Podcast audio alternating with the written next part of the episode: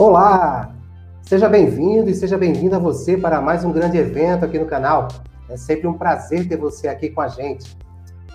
Então, o comércio exterior não poderia ser tão perfeito e sincronizado se não tivéssemos grandes profissionais envolvidos em todas as negociações comerciais e principalmente com o engajamento operacional, pois a partir daí fica mais fácil gerenciar ou pelo menos diminuir a complexidade. E desta forma, fazer com que as tratativas sejam concluídas com a satisfação do cliente seja ele o importador ou exportador. E para conversar com vocês e passar por toda a sua expertise sobre o tema, teremos hoje como nosso convidado o especialista em comércio, em comércio pela BTA, Rosenberg Brandão. Vou colocar ele aqui na tela para vocês. Seja bem-vindo, Rosenberg Brandão. Muito obrigado, Montes. Boa noite a todos, todos os participantes. Boa noite a você. Para mim, a satisfação, a honra estar aqui podendo contribuir de uma forma ou de outra, né, para clarear, para esclarecer alguns, alguns temas interessantes do comércio exterior. Bem colocado por você, uma área em super evidência, hoje, principalmente no nosso país, né, batendo recorde em quase todos os setores. Parabéns aí para o nosso país no governo atual o, o Rosenberg, é, antes de gente dar início, né, realmente é importante a gente ter realmente esse, esse detalhe. Você vai passar com sua, o seu, conhecimento, né, a questão dos profissionais envolvidos no Comex. Eu acho que é de extrema importância, né, as pessoas saberem, até para criarem expectativas de possibilidades profissionais já no mercado.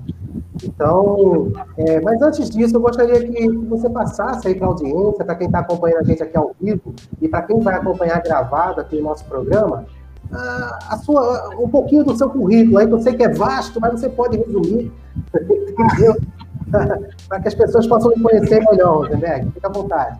Ah, muito obrigado. Não, é, eu comecei lá atrás, é, há uns 12 anos atrás, né, eu dei quase que uma interrompida na minha primeira profissão, né? Que eu, eu sou do magistério. Nos conhecemos no magistério, lembra? Com inglês. Uhum. Então eu tinha curso de inglês, ah, passei 22 anos com esse curso e comecei a enxergar um nicho de, de, diferente para o futuro, esse que nós estamos agora no presente. Então lá atrás eu comecei a me interessar, fui novamente para a faculdade fazer o próprio curso de comércio exterior, me especializei em seguida né, com o curso de MBA, Administração e Negócios Internacionais. Fiz curso também de analista de importação e exportação pelo Centro Internacional do Negócio da FIEP. E de lá para cá eu venho sempre me reciclando e comecei minha, minha carreira, na verdade, no comércio exterior, como agente de Comex, né, na, como pessoa física passei uns, uns sete anos até eu abrir a minha empresa, a BTA, em 2015. Então, posso até dizer que minha, minha empresa é uma startup ainda, cinco anos, mas é, ela vem desempenhando, fazendo um papel interessante, fundamental, para ajudar a economia do, do nosso país, né, desenvolver e criar divisas para o nosso país, que isso aí é super importante no, no comércio exterior. Com três anos, eu fui, a BTA foi indicada é, a receber um selo de qualidade e excelência em atendimento no comércio exterior por uma entidade de São Paulo. Fiquei muito feliz. Bem jovenzinha, com três anos, já tinha sido indicada devido ao trabalho de excelência de atendimento e de expertise, né, por, de minha parte, principalmente por parte dos integrantes dos meus escritórios suportes na BTA em todo o Brasil e fora do, do país. A BTA hoje tem escritório suporte no Uruguai, Chile, Rússia e Bangladesh.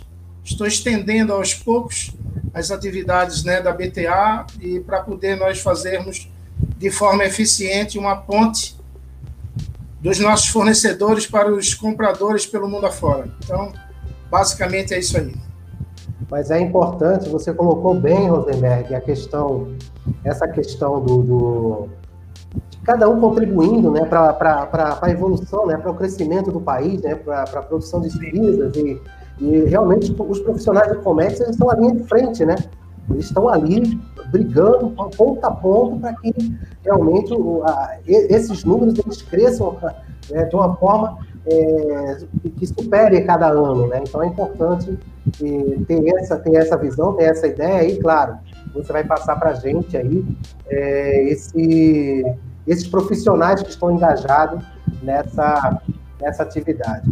Rosenberg, antes da gente iniciar aqui é, a, a, sua apresentação, né, eu quero dar uma boa noite aqui, o pessoal está chegando, mas chega e sai, chega e sai, mas eu quero dar uma boa noite aqui a Gisele Oliveira, a Luciana Falcão, o Giorgio Guerra, a Priscila Silva, ela está mencionando aqui ex-base aérea. É, o pessoal, conforme for chegando, quem estiver assistindo aqui a nossa transmissão, dá um oi para gente, fala de onde é que está acompanhando o nosso, o nosso grande evento de hoje, o nosso programa de hoje, em horário diferenciado. Hoje a gente está iniciando às 8 horas da noite. É, e vamos em frente. Professor, quando precisar, quando quiser começar, é só falar, viu? Não, tranquilo. É, eu gostaria, inclusive, de fazer inicialmente umas considerações iniciais, falar sobre os aspectos gerais do comércio exterior, para poder, então, o pessoal entender aonde o tema de hoje se encaixa, aonde está é, encaixado, entendeu?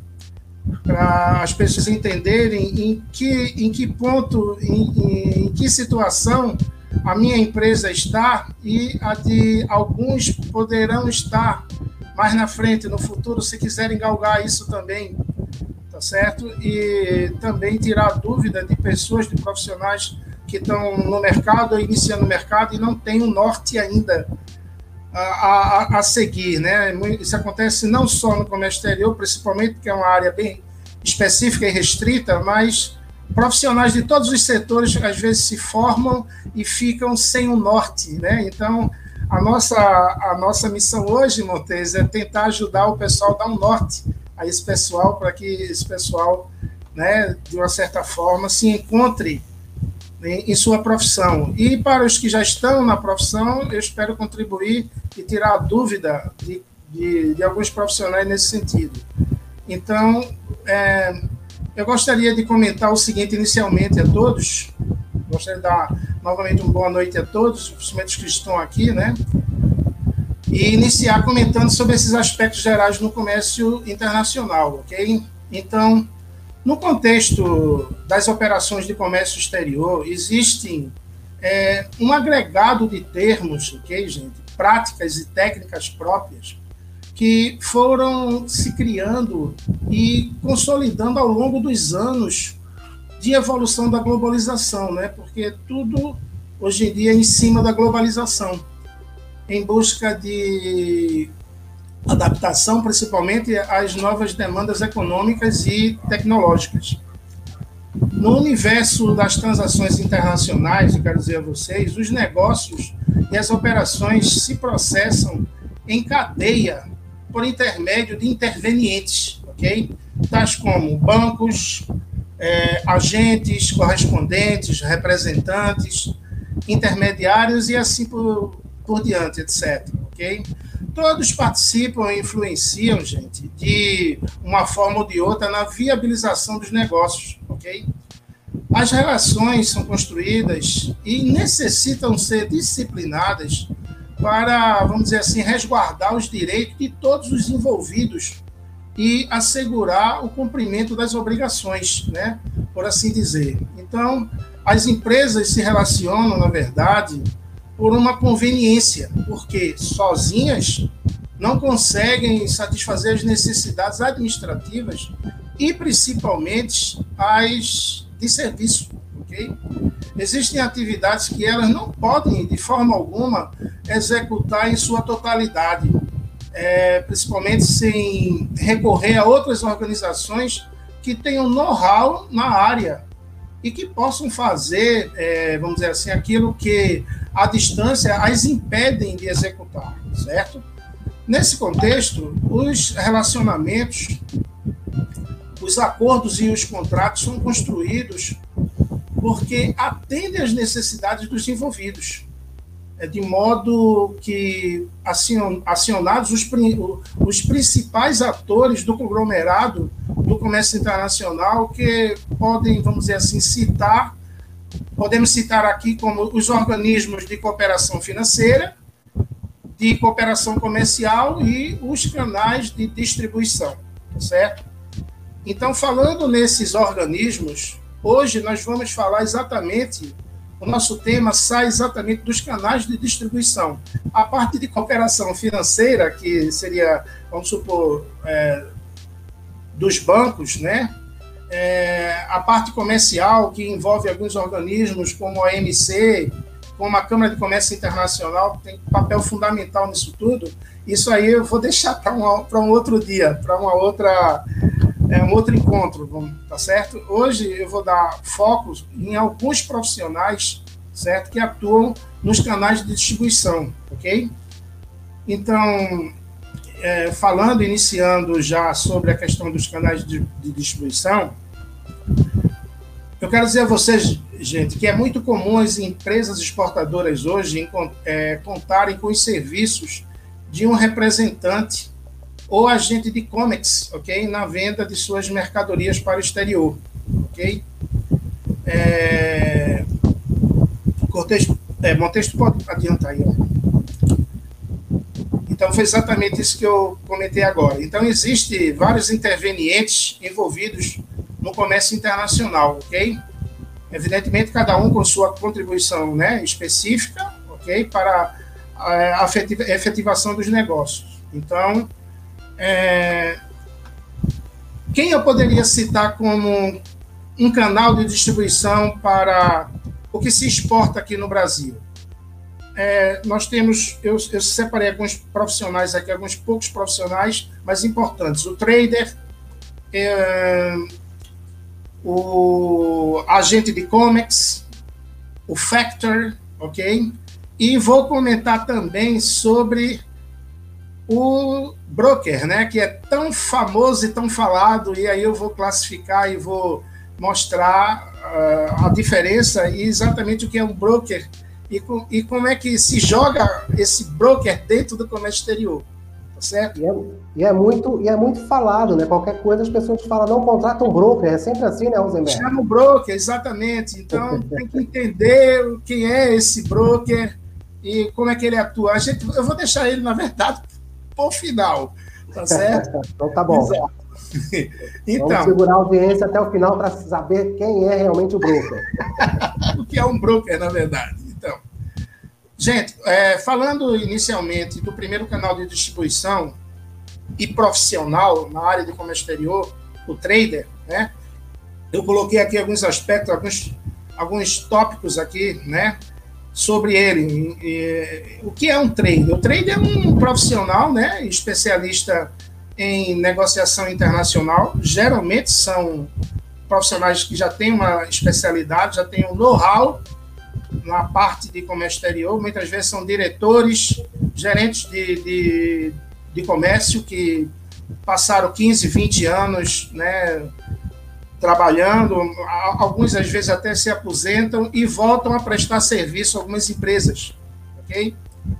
Então, eles têm uma determinada formação específica, mas não necessariamente precisam ser, precisa ser uma formação acadêmica.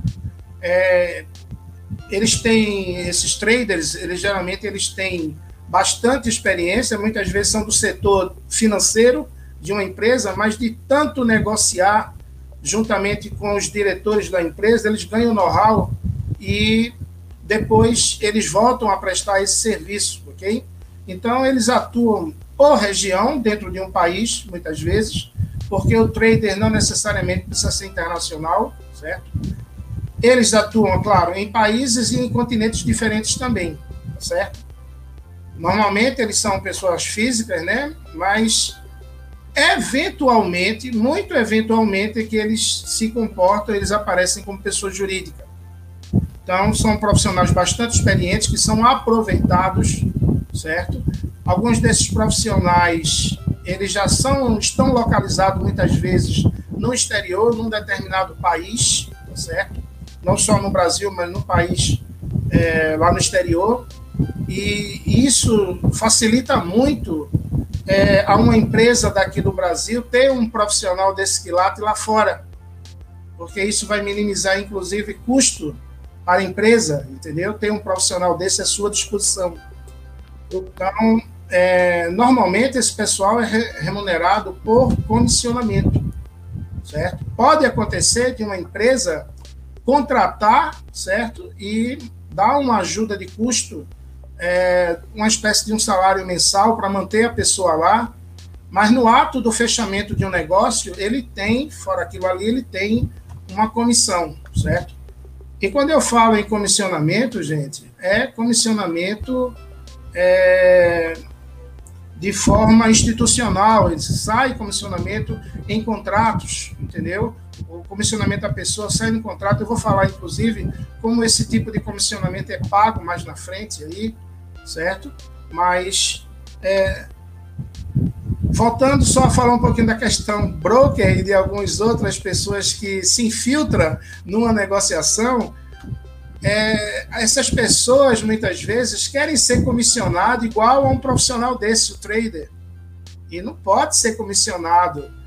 A, os intervenientes, assim como pessoas que fazem ligação, ou seja, que apresenta um representante de um fornecedor ao representante de um comprador, essas pessoas estão colaborando. Então, o interessante é que esses, essas pessoas que muitas vezes não são profissionais, são muito bem relacionados no, no mercado internacional, tenham essa convicção que elas devem ser gratificadas, mas não comissionadas. Entendeu? Então, isso é algo hoje em dia que é, atrapalha muito na negociação internacional. Muitas vezes, uma pessoa dessa tem um, um, um, excelente contato, conhece às vezes até o dono, o representante e o dono de uma empresa compradora, importadora, mas não abre de jeito nenhum, porque ele não, ele quer ser comissionado tão bem quanto um profissional como trader, entendeu? Mas ele não vai fazer absolutamente nada. É, muitas vezes ele não vai nem repassar documento, vai ficar, vai conectar e de uma, de uma forma que geralmente o representante de, da compra e, do, e da venda é, formula muitas vezes um, um documento de confidencialidade ali entre eles ali para poderem sair da frente e, e os profissionais poderem fazer o trabalho deles, a, né, no caso do trade, a negociação e levar até o fechamento do contrato, tá certo? Então. O, Rosenberg, desculpa interromper aí a sua, sua fala, mas no caso não existe uma regulamentação, né? não existe uma regra de atuação que, ah, de repente, o determinado cliente vai querer fazer uma contratação, vai precisar fazer uma negociação de COMEX, e ele, ele pode ir diretamente no trade, no, numa empresa, no, no CNPJ, né, numa pessoa jurídica, né, ou até pessoa física, né, é, mas também ele pode ir para o broker, porque não existem regras, né? Não existe uma regra não, cabe a ele correr o risco, não é isso? É, ele escolhe o, o, caminho, o canal, né? Por isso que a gente fala canal de distribuição. Ele, é, ele, ele é que escolhe o canal por onde ele quer seguir, não é? Há muitos problemas é, no mercado internacional é, devido a isso. Então, o que é que acontece? Muitos compradores, muitas empresas importadoras que geralmente, evidentemente, evidentemente buscam por comprar produtos a preços mais é, razoáveis, né?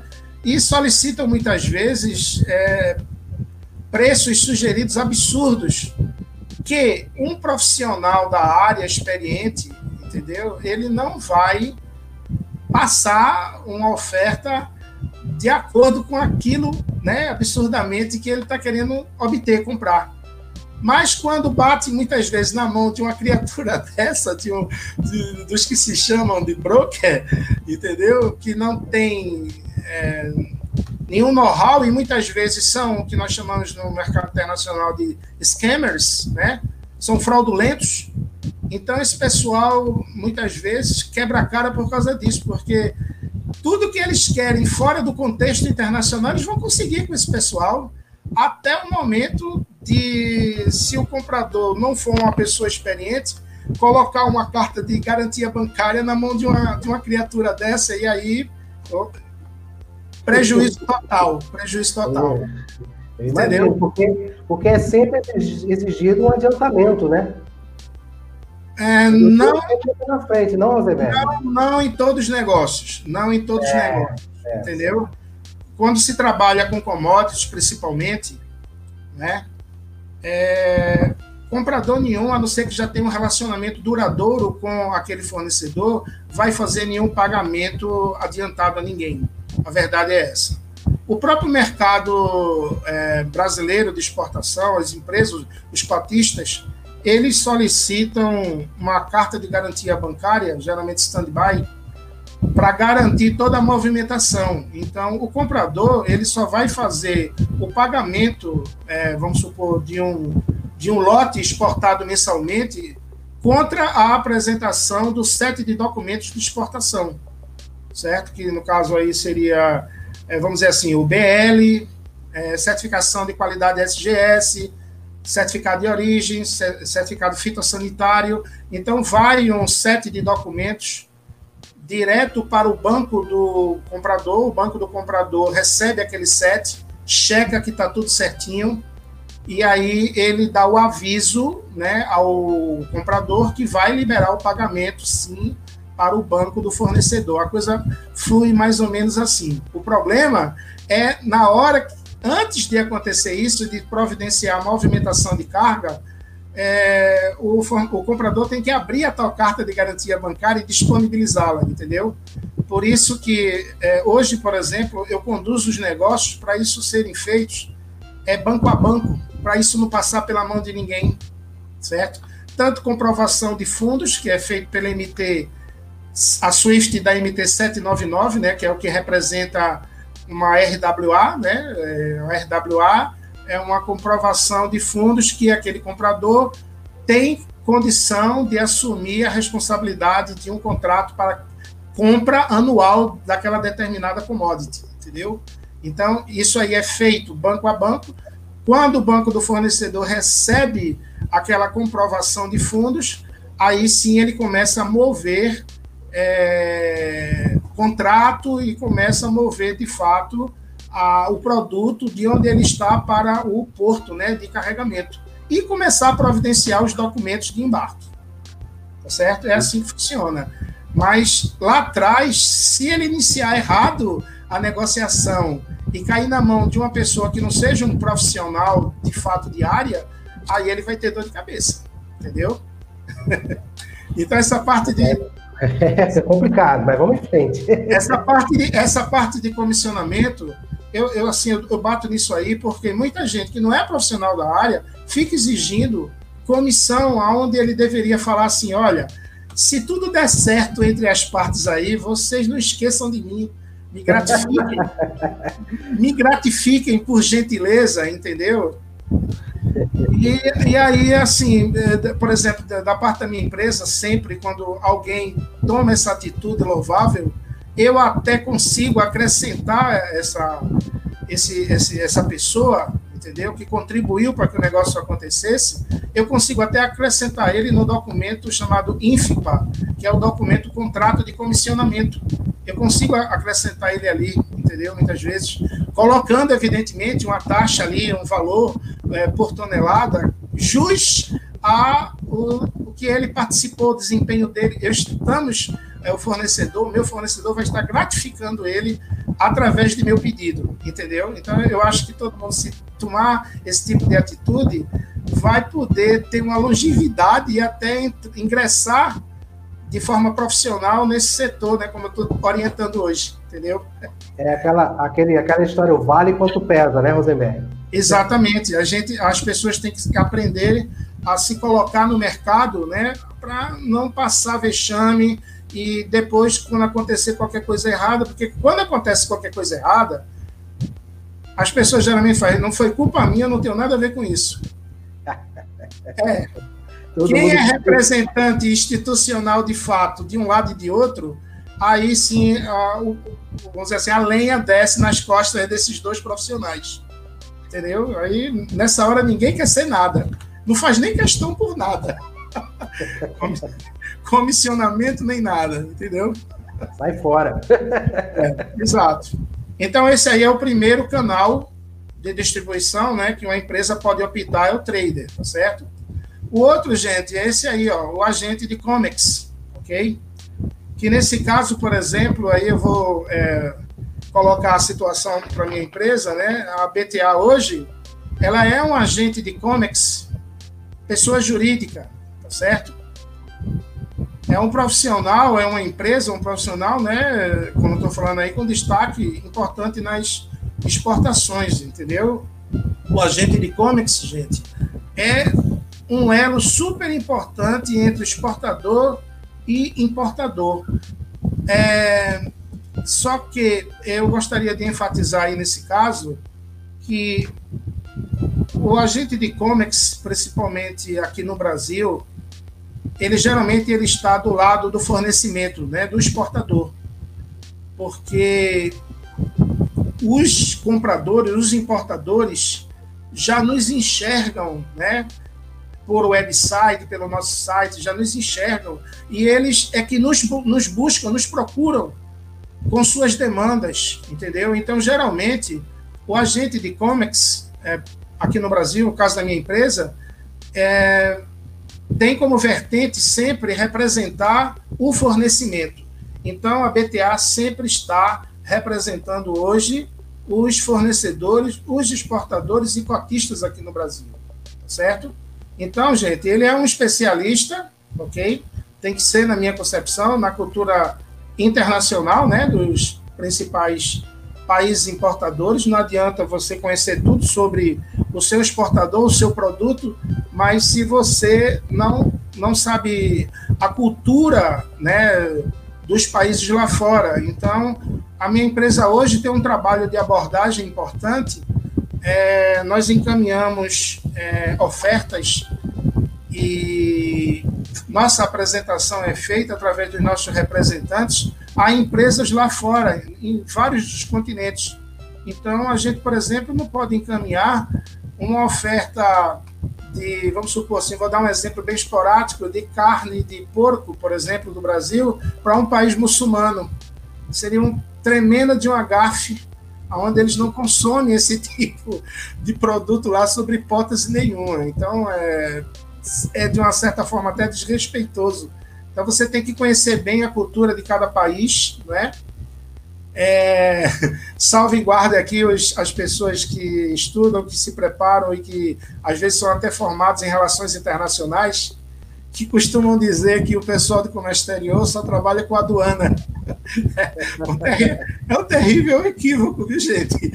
É, a comércio... aduana é um pequeno pedaço do território, né? Exatamente, entendeu? O, as relações internacionais estão dentro do comércio exterior e o comércio exterior não está dentro das relações internacionais. Porque é, é, é no, nos dois cursos que eu fiz na minha vida, de especialização, por exemplo, a gente tem que estudar a fundo a cultura internacional, geografia internacional, entender de cultura, idiomas, isso é super importante, porque senão o cara vai cometer gafes terríveis na vida.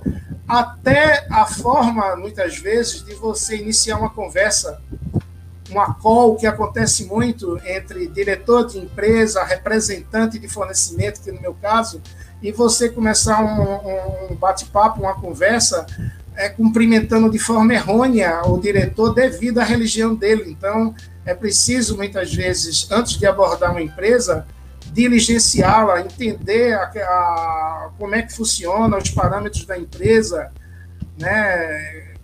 qual é a missão daquela empresa, para, numa abordagem mais direta, não cometer um gafe. Ou seja, isso não é um trabalho imediatista, isso é um trabalho, muitas vezes, que a gente inicia de longo prazo, que exige muita dedicação e determinação, porque senão não se trabalha no comércio exterior. É algo que eu gostaria aqui de colocar como vivência de 12 anos, né, já nessa brincadeira, e cinco anos com a BTA, com a minha empresa, e tem que ter muita perseverança, paciência e saber o que está fazendo. Não é algo que, se, que a gente chega ao sucesso rapidamente, entendeu? A gente aprende muito com os nossos erros e transforma isso em sucesso mais na frente. Então, se preparem muito bem, né, com, a, com o aspecto cultural é muito importante, entendeu? Ter formação na área de e-commerce é fundamental, como eu falei, devido o quê? A entender as regras de comércio exterior, como é que se negocia, entender o que é um incoterm, tem que entender tudo isso. É por isso que muitas vezes eu não entendo como pessoas que não têm uma determinada informação querem atuar como broker. Não sabe nem o que é broker. Avalie, está querendo entrar, receber documento, pedir documento. Tem gente que, que não sabe o que é uma CPO, não sabe entendeu? O que é uma proforma voice, não sabe nada, então não adianta estar numa área dessa, certo? É, passa, a ser, passa, passa, a ser até ser um risco, né, Rosenberg, para esse profissional não. por atuar dessa forma, é, é, é, sem a devida qualificação, sem o devido conhecimento, até porque a gente sofre várias mudanças de legislação, né, várias novidades aparecem dentro do comércio exterior. Direto. Né, e não só Brasil, né, isso também lá fora. Então, de repente, um, um, um determinado país recebia um determinado tipo de, carga, produto. e, não, eu, eu não falaria nem esse profissional, porque não é profissional. É, então esse curioso, esse curioso, curioso área, né? esse curioso, entendeu? Que fica muitas vezes metendo a colher onde não é chamado e atrapalha, além de tudo, atrapalha é, breca uma negociação que poderia ter futuro e ajudar o próprio país. Porque, sinceramente falando, gente, todo mundo trabalha porque precisa de ser remunerado, porque precisa de prosperar, etc, etc. Mas eu tenho um pensamento inicial que é de ajudar as pessoas, ajudar as empresas, ajudar o nosso país. Então, quando eu me preocupo em gerar negócios e ajudar meu país, eu estou automaticamente ajudando meu povo, ajudando minha família. Então, se a gente botar isso na frente, o resultado disso aí é o que? O sucesso. É você ter uma remuneração, garantir um contrato anual aí, boa, que coisa boa, né? Todo mês contar com aquilo certinho na sua conta ali, entendeu? É, mas a, o fundamento inicial é de fazer um trabalho profissional com ética, com honestidade, não passar por cima de ninguém. Isso aí são, são coisas que as pessoas esquecem, entendeu? E só querem saber da questão dinheiro. Tem gente que me faz uma pergunta assim: se eu tenho um determinado produto, se eu tenho como atender, qual a ideia de preço. Aí fala assim: mas me diga uma coisa, eu sei que está bem no início, quanto é que é a comissão que se paga? Pelo amor de Deus, é terrível isso. Então. É, então o dinheiro na frente, né? É na claro frente. Que... Então já me desanima completamente, porque eu claro, sei que. Né, Rosenberg? Claro que, como você falou, a gente necessita né, ser remunerado, a gente necessita pagar os boletos que não param de chegar. Isso. e, e, o, e o leite tem que ser comprado, né? Mas eu acho tudo dentro de uma, de, um, de uma propriedade, dentro de um respeito, dentro de uma, de uma valorização profissional. Porque se você for pensar na questão da remuneração, toda vez que for tomar uma decisão, talvez você esteja perdendo a oportunidade de grandes negócios lá na frente. Exatamente. É, esse profissional ele pode iniciar como pessoa física ou já jurídica, né? É, eu, eu, eu recomendo, evidentemente, que a pessoa inicie como pessoa física, mas não mergulhe totalmente no âmbito do trabalho, da negociação, não se meta, entendeu? É bom a pessoa iniciar. Eu, vocês terem uma ideia, eu passei uns seis anos como pessoa física e não é fácil.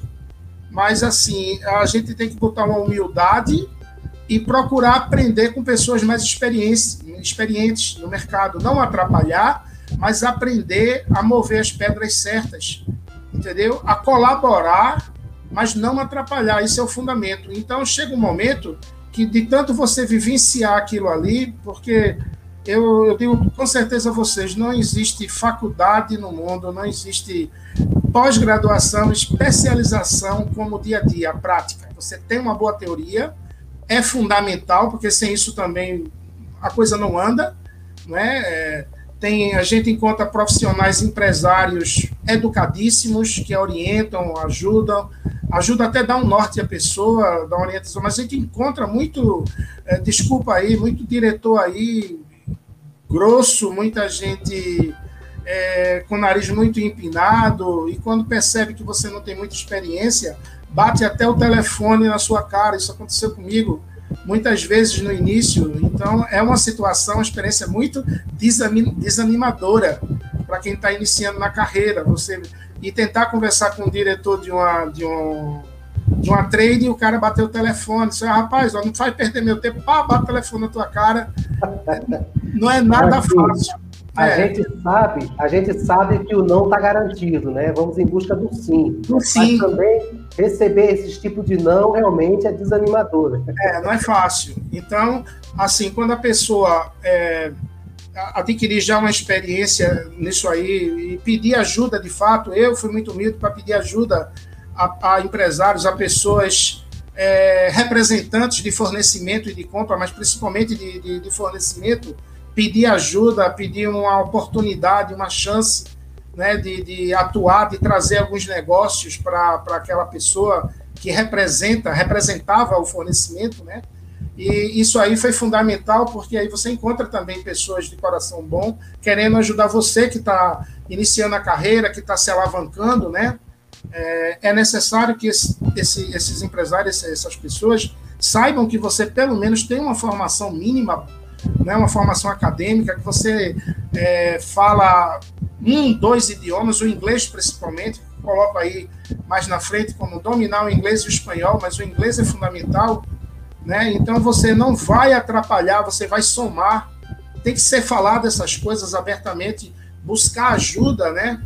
É, com, esse, com esses profissionais. Muita gente me procura aqui hoje.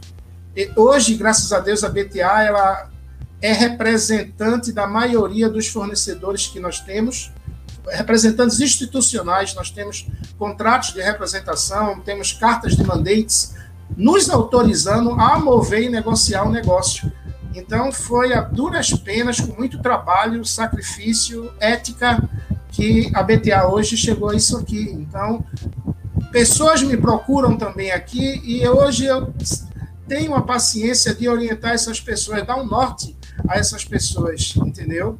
Então, é, eu acho que é por aí, ajudar as pessoas a não estarem atrapalhando mais na frente. Então, tem muita gente aqui que, que traz o negócio para mim, confiam em mim, percebem que eu sou uma pessoa honesta, que eu não vou passar a perna em ninguém. Caso eu finalize o negócio, vou buscar a pessoa e vou gratificar devidamente a pessoa. Quer melhorar? Eu ajudo, oriento entendeu? Então eu acho que todo empresário tem que fazer isso, tem que dar uma força para melhorar é, o rol de profissionais, porque o Brasil é imenso, entendeu? O Brasil tem um potencial imenso. Só para você ter uma ideia, e a, as pessoas que estão aqui nos, nos escutando, o Brasil hoje, gente, bateu vários recordes de produção e o Brasil só tem hoje 50 milhões entendeu? De hectares de terras agricultáveis. Nós temos ainda, gente, 450 milhões de hectares não agricultáveis que precisam ser explorados. Isso sem mexer em reserva de mata atlântica, entendeu? Então, vai aumentar e muito, né? Esse, esse percentual. A China hoje, por exemplo, com a, a, o volume de gente que tem, a China não tem mais área agricultável nenhuma a explorar. A Índia só tem 20 milhões de hectares. Né? A Índia tem um potencial grande de consumo, mas de produção não, certo? A África, 30 milhões. A, a Europa, 35 milhões só de, de, de áreas é, não agricultáveis. Então, o Brasil está com a bola toda na mão, tem 450 milhões, isso sem mexer em reserva ambiental nenhuma, né, que nós podemos é, explorar, explorar, e daí a gente vai gerar muito negócio. Vamos precisar de profissionais na área de comics habilitados e temos que dar oportunidade. Eu acho que o sol nasce para todo mundo e se a gente ajudar de forma correta e as pessoas tiverem paciência de aprender e fazer um trabalho correto, dá, tem lugar o sol para todo mundo é, ganhar sua bolacha, como diz a história. Entendeu? Então, é, o Rosenberg, é, dando uma pausa aqui no slide, né, você colocou bem né, essa questão do, do você ajudar, auxiliar alguém agora para que ela não venha atrapalhar lá na frente. Então, essa é uma visão que muitos deveriam ter. Né? É, você falou em paciência. Então, quando falamos de paciência, a gente também leva a considerar né, que não é fácil também você estar disponibilizando seu tempo aqui para passar né, esse seu conhecimento, né, é, essas informações para a nossa audiência, para quem está assistindo agora ao vivo, ou quem vai assistir mais à frente gravado. Eu deixo recado também, vai ter também o formato podcast, viu? Então, quem gosta de, de um podcast, a gente vai também disponibilizar lá no Spotify também esse nosso evento aqui com o professor. Posso te chamar de professor, né, Rosemary? É, é, ainda tu, né? Ainda tu. É, não, não como antigamente, né? Mas na verdade, Montejo, eu ainda dou instrução dentro da capitania dos portos, o inglês técnico marítimo, né? A capitania não, não, não, não disponibiliza de profissionais nessa área, né, de inglês técnico marítimo, então sempre eles estão pedindo um apoio, um suporte, e eu estou contribuindo aqui para o nosso município, para nossa cidade, né, e nosso país também, né, porque quando, quando a gente, quando eu vou dar um treinamento desse ao pessoal de Marinha Mercante, eu estou qualificando pessoas que vão assumir navios lá fora, são cozinheiros, taifeiros, então eu ainda estou no magistério, é algo que vai me perseguir. Entendeu? Trabalho. Mas é, mas, mas é sempre é. assim, a vida é sempre um aprendizado e a vida é sempre dá a oportunidade de a gente ensinar um pouco do que a gente aprende. É. Para quem está interessado em aprender também, né? É, exatamente, exatamente. Eu acho que eu acho que quando as coisas são feitas com amor, né, o resultado sempre aparece e eu procuro sempre fazer o seguinte, é, eu, é algo que eu, eu falo até para essa rapaziada que está começando, essa garotada, não sou mais nenhum garoto, né? Eu já tenho 54, bem vividos, mas lá atrás, quando eu comecei, eu, eu pensei muito nisso. Procurem fazer coisas, procurem desenvolver atividades, principalmente profissionais, que vocês gostem. Porque não vai ser ninguém que vai passar 30, 35 anos, 40 anos com a nova lei de aposentadoria trabalhando em algo que não tem amor, que não, que não gosta, só por uma questão financeira, entendeu? Eu acho que tentar agregar é, amor àquilo que faz, àquilo que escolheu, é, a parte financeira seria o ideal, entendeu? Agora, tá ali atrapalhando, fazendo uma atividade só pela questão de dinheiro e não gosta daquilo que faz, é terrível. Daí, não, daí, daí é onde você encontra é, profissionais muitas vezes meio revoltados, sem paciência, sem nada, aí, entendeu? Eu procuro me colocar lá atrás, eu sempre assim, eu procuro me colocar hoje na, no lugar das pessoas que estão começando, porque eu já estive lá atrás, iniciando, e fui muito maltratada nesse aspecto. Então, eu não quero que isso aconteça com as pessoas hoje que me procuram. E é claro que eu não vou também dedicar todo o tempo da minha vida ao pessoal. Eu vou passar o meu recado, vou orientar, oferecer ajuda, agora tem que fazer o seu lado. Entendeu?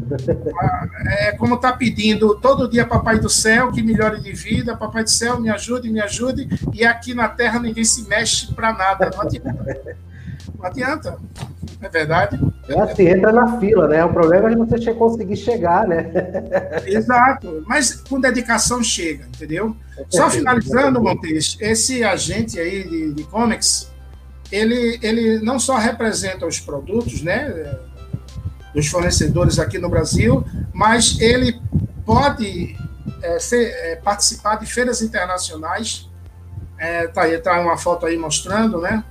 ele pode, junto ao em parceria com seu fornecedor, se inscrever em feiras e eventos internacionais lá fora, entendeu?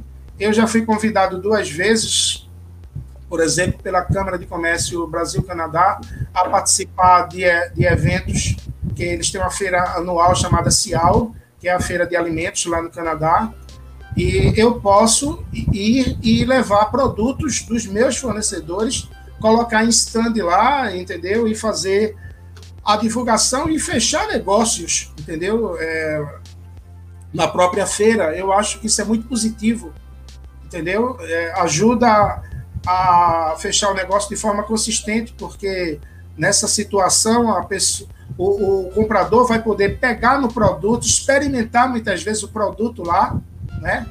No caso, assim, eu vou dar um exemplo: café, né? O café, o próprio açúcar, você já junta os dois ali, suco, pouco de fruta. Então, você pode levar isso, o pessoal vai experimentar e vai. O agente de comics é muito importante nesse sentido, entendeu? É, acontece também com o próprio agente de comics, ele já residir naquele país. E aí minimiza muito custo para o exportador, né, para o dono do produto ou o cotista, entendeu? É, divulgar aquele produto que já tem aquele profissional, aquela empresa lá fazendo toda a divulgação e fechando o negócio para ele, entendeu? Esse, esse profissional, ele, ele também é comissionado né, sobre, sobre as vendas, entendeu? É, muita gente faz. é muito comum, tem até amigos meus que me conheciam só como professor de inglês, aí eles falam, Rosenberg, fechasse teu curso, mas e, e, e se como é exterior? Isso dá dinheiro? Isso dá muito dinheiro? depende do, daquilo que você negocia, depende do contrato que você fecha, entendeu? É, quando a gente fala de comics, de, de, de, de commodities, por exemplo, no comics, as commodities, assim como açúcar, milho, soja, esses alimentos que não agregam valor unitário, vamos dizer assim, alto, né? E, e, e eles são degradáveis, são commodities. E, esse, as commodities, elas geralmente são vendidas em grandes volumes, entendeu? E não vou falar em números aqui a vocês, gente, mas o comissionamento, eles não são pagos em percentuais. Quase nunca são pagos em, em percentuais, mas por é, tonelada métrica, entendeu? Embarcada, vendida. Então, a, o valor do comissionamento pode é, girar em torno de um dólar até cinco dólares, mais ou menos, entendeu? E é claro que tem a, novamente eu volto a falar daqueles daqueles daquelas pessoas que não são profissionais na área e chegam muitas vezes na cara dura dizendo assim, olha, diz aí ao teu fornecedor que separe para minha equipe aqui 5 dólares só para gente. 10 dólares por tonelada. Meu Deus do céu, uma coisa absurda, entendeu? De, de se falar e de se pedir são de fato pessoas que não fazem ideia da, da situação. Ou seja, querem ficar, né? querem ficar, milionários num contrato só. Não tem, não tem condições de uma situação dessa de jeito nenhum. Mas eu posso dizer que quando se acerta num contrato, gente, ele muda a vida das pessoas, entendeu? Se fizer a coisa de forma profissional e, e encontrar as peças certas e juntar as peças certas, então, isso faz uma diferença danada na empresa, para, de forma é, jurídica, na vida, na pessoa física, família. Isso, isso muda a vida de muita gente, muitas vezes, entendeu? É fácil? Não. De jeito nenhum. Nunca foi. Tem gente que passa o ano todo, fecha um contrato ou dois só. Mas quando isso acontece, muitas vezes essa pessoa tem respaldo financeiro para cinco anos, dez anos. Depende do tamanho do contrato, depende do produto, depende de tudo, entendeu? É, se vale a pena entrar numa área dessa, eu acho que vale, entendeu? Mas depende. Não bota o dinheiro aí na frente, não, Você está falando em comissão. Eu já estava começando a fazer a conta ali. Pois é. Então, é, é isso aí, tá certo? Agora, já que está falando de comissão, então, a forma de pagamento, de comissionamento, né, de um agente, de um trader, né, do comércio exterior, certo? É, se classifica de três modalidades, tá certo? Então a pessoa pode receber o comissionamento. Tem gente que faz, e é garantido receber isso? Né? Será que a gente não vai ser, vai receber um bypass e não vai receber? A gente vai participar, ajudar e depois não recebe nada? Não, não é assim, gente. Não é assim. Você está lidando com profissionais éticos, honestos, isso não é assim que, que funciona. Tem três formas. A primeira é por conta gráfica, né, que a pessoa recebe seu comissionamento, ou seja, o valor, tá certo? Ele é enviado no momento do fechamento do câmbio, certo? De pagamento da exportação, ok? Então, nesse caso, o câmbio é fechado e descontado o valor da comissão. Entendeu? Ou seja, quando o pagamento segue para o banco do fornecedor, o, o, próprio, o próprio banco, né, o gerente, ele vai enxergar ali o contrato de comissionamento, a NCND INFIPA, e ele já vai ver os percentuais ali, os participantes, né, que foram autorizados pelo fornecedor a receber né, o seu pagamento pelo seu trabalho. Então, ele já vai separar ali o que é de César é de César, o que não é de César não é de César. Então, ele separa ali e manda para as contas né, que estão sendo informadas naquele contrato aquele valor. É deduzido isso do valor do fechamento do câmbio total. E a diferença, evidentemente, entra na conta do exportador, entendeu? Então, é, quem pensa que de repente o fornecedor vai dizer assim, não, não vou, não vou poder pagar mais, isso aí não existe, entendeu? Quando ele autoriza que assina o contrato INFIPA, manda para o banco e manda uma cópia para você depois, porque todos os integrantes têm que ter uma cópia desse contrato, certo? Quando você recebe sua, sua cópia do seu contrato e o, o comprador, através do representante dele confirma que o comprador pagou certinho, tudo direitinho, três dias no máximo, 72 horas no máximo depois que o dinheiro chega lá na conta do, do fornecedor, isso é separado e a remessa de cada um é enviada para sua determinada conta, certo? É, a outra forma de pagamento é arremeter, ou seja, o que é isso? Então, o câmbio é fechado no valor total da exportação? E a empresa fecha um novo câmbio quando for de seu interesse, ok? Para o envio da comissão.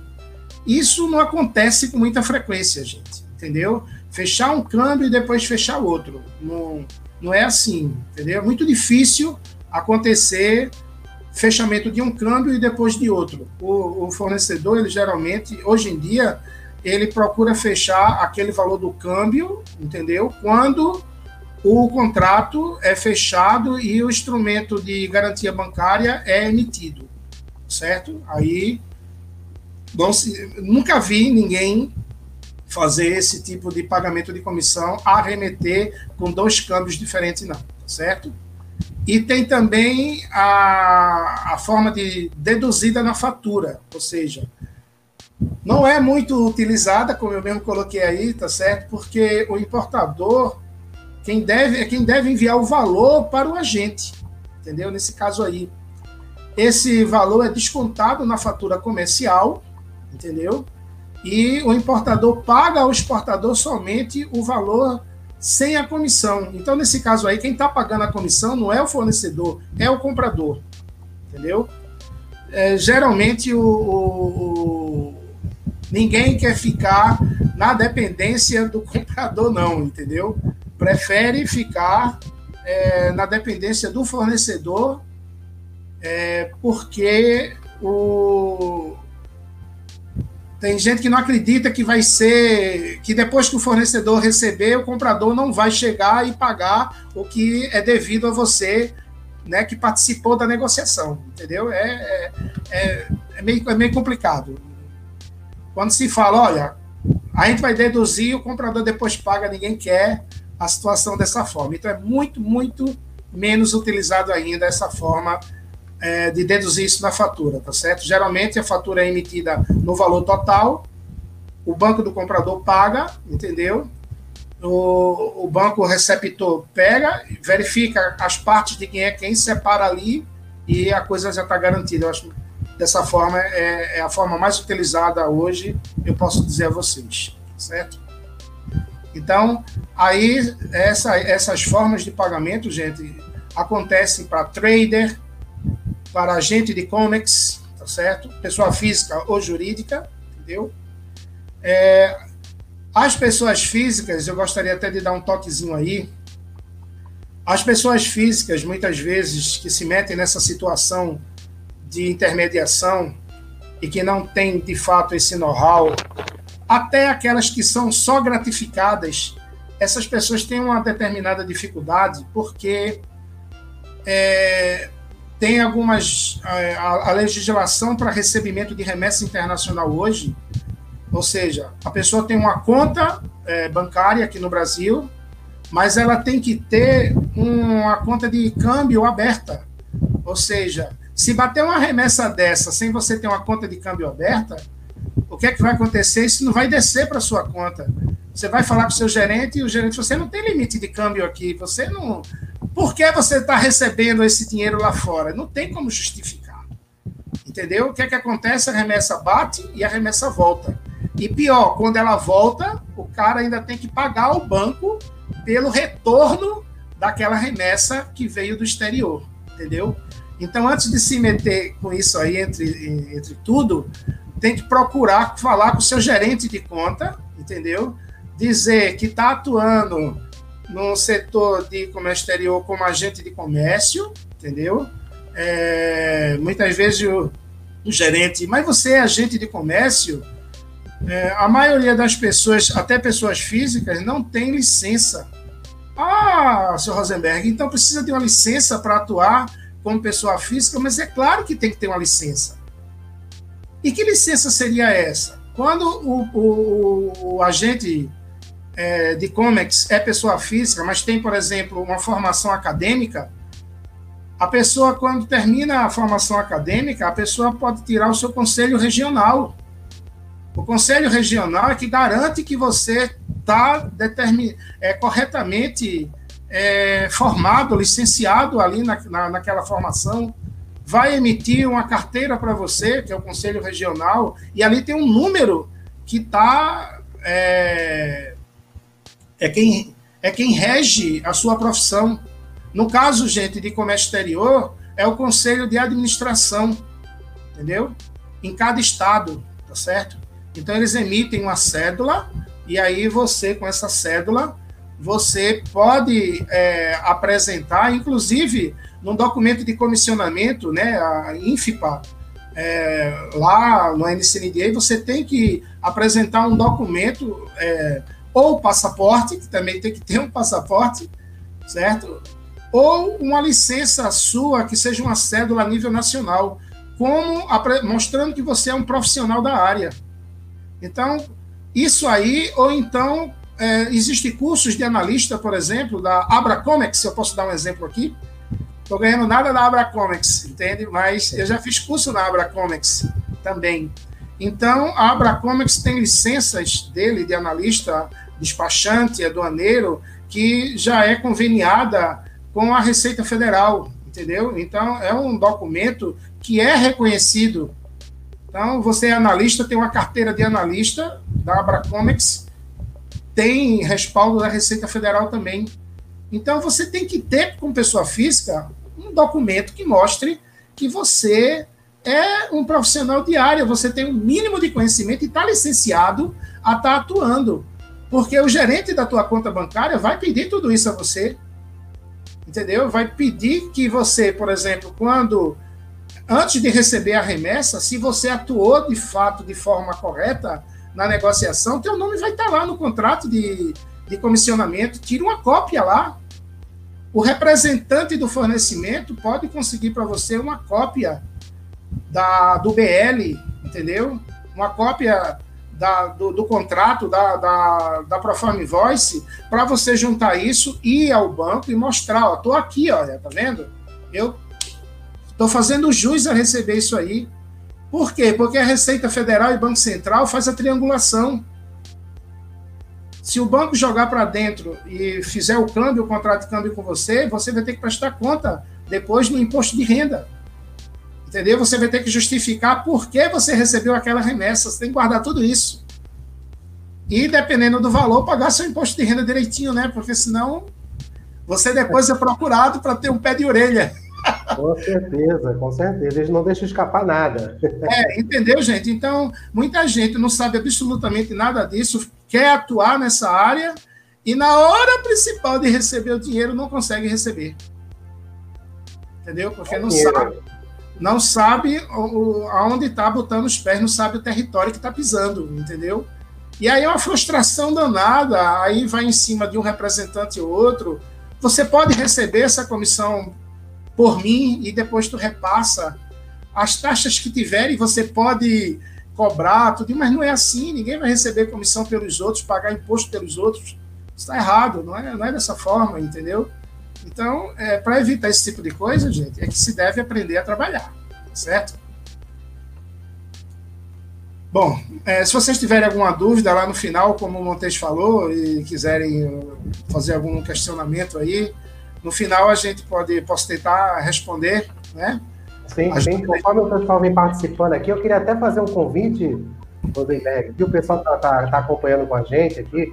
É, é, é, sempre, é sempre positivo, né?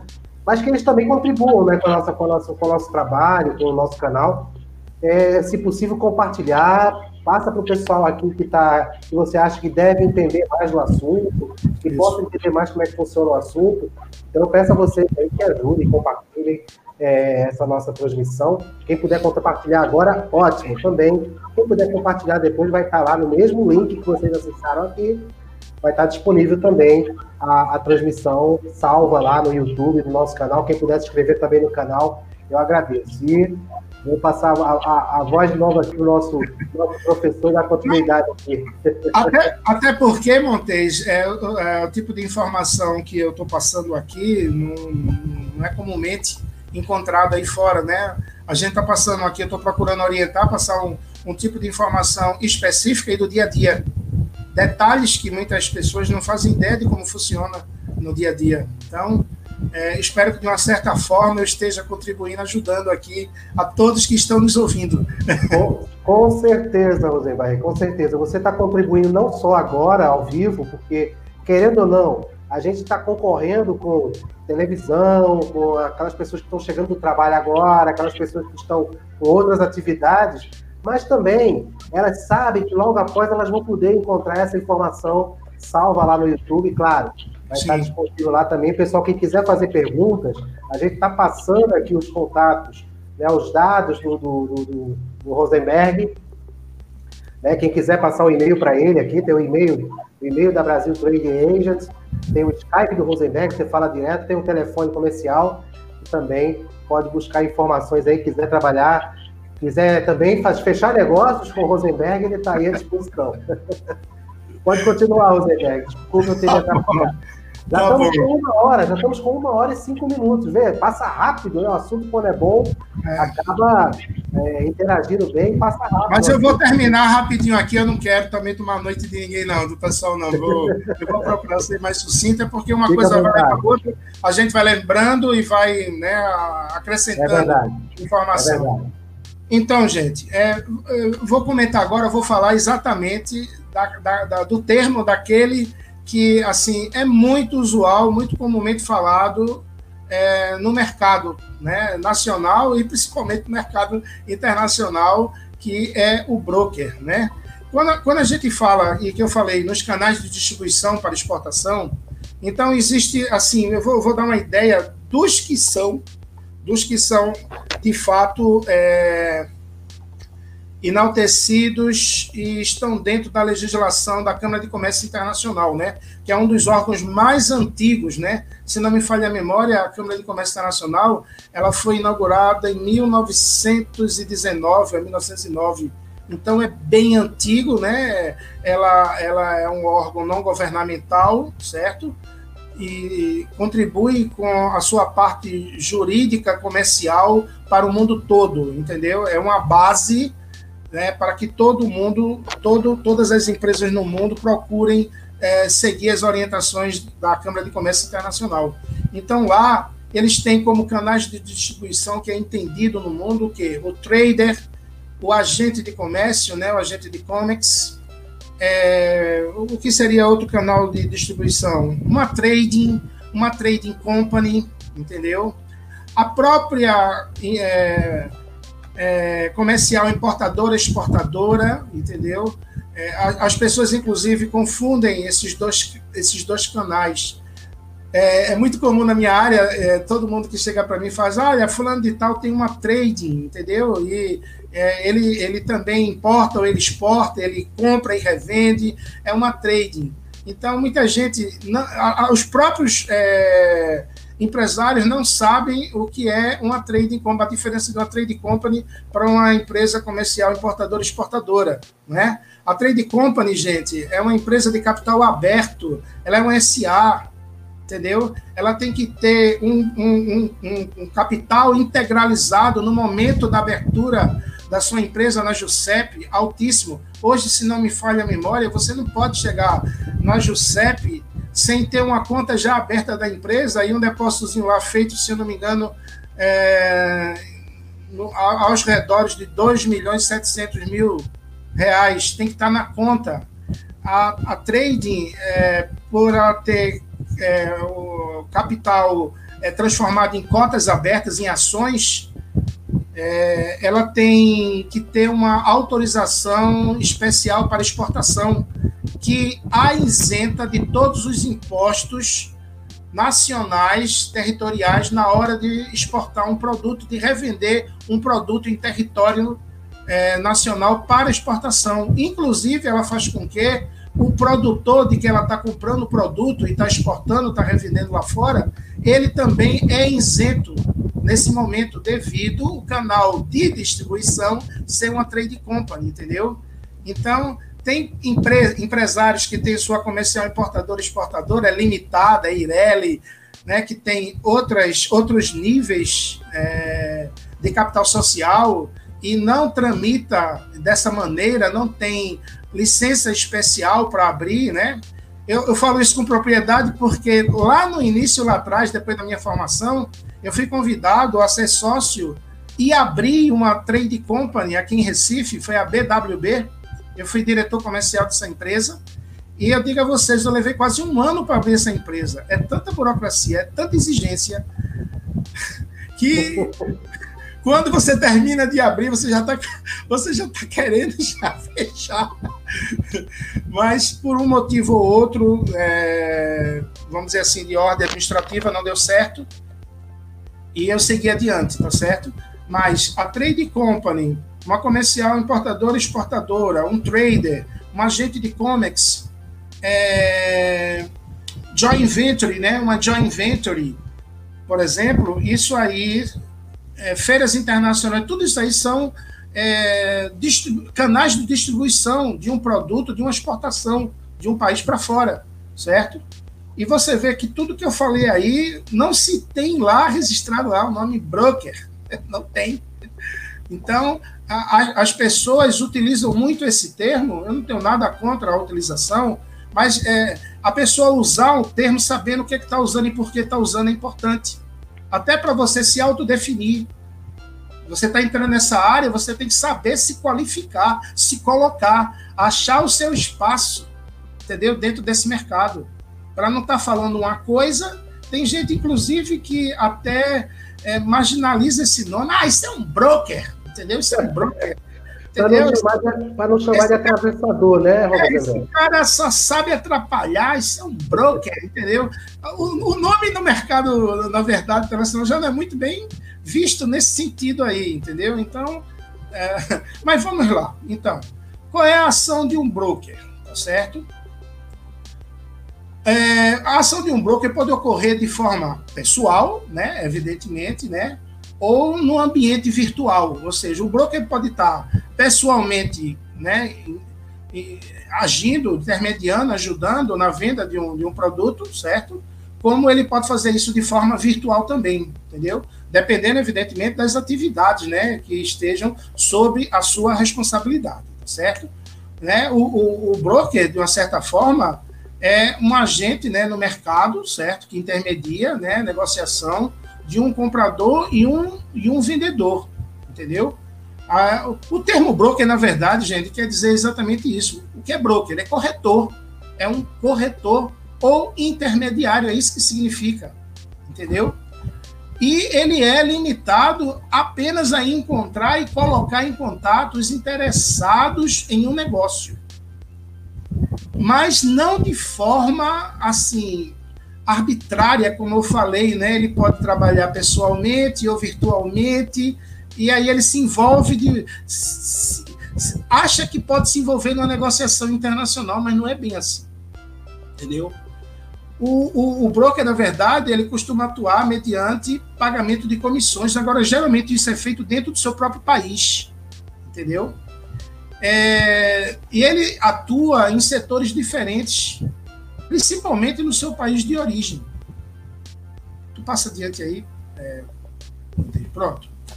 Então, vamos falar dos usos do broker para se entender melhor o que é o broker dentro de uma atividade, né? Os, os, os usos estão ligados a quê? A comércio, a mercado de ações, bolsa de mercadorias e mercado imobiliário, assim como a logística marítima. Entendeu? Então o broker atua nesse segmento aí, nesses segmentos aí. Entendeu? É, ele, ele, ele atua, inclusive, na cadeia de distribuição, entendeu? De uma, de uma indústria, vamos supor, certo? No, na, na, na parte comercial. Vamos falar de comércio? Então, você tem uma indústria e gostaria de contratar um broker, entendeu? Para atuar nessa cadeia aí, entendeu? Fazendo a ponte com o comércio varejista local ou até atacadista, entendeu? Então, o broker ele vai fazer exatamente essa ponte, ele vai encontrar o comprador lá, vai ver, vai ver as necessidades do comprador, entendeu? E vai tentar ajustar o que ele tem de fornecimento àquilo ali, entendeu? E vai juntar a situação.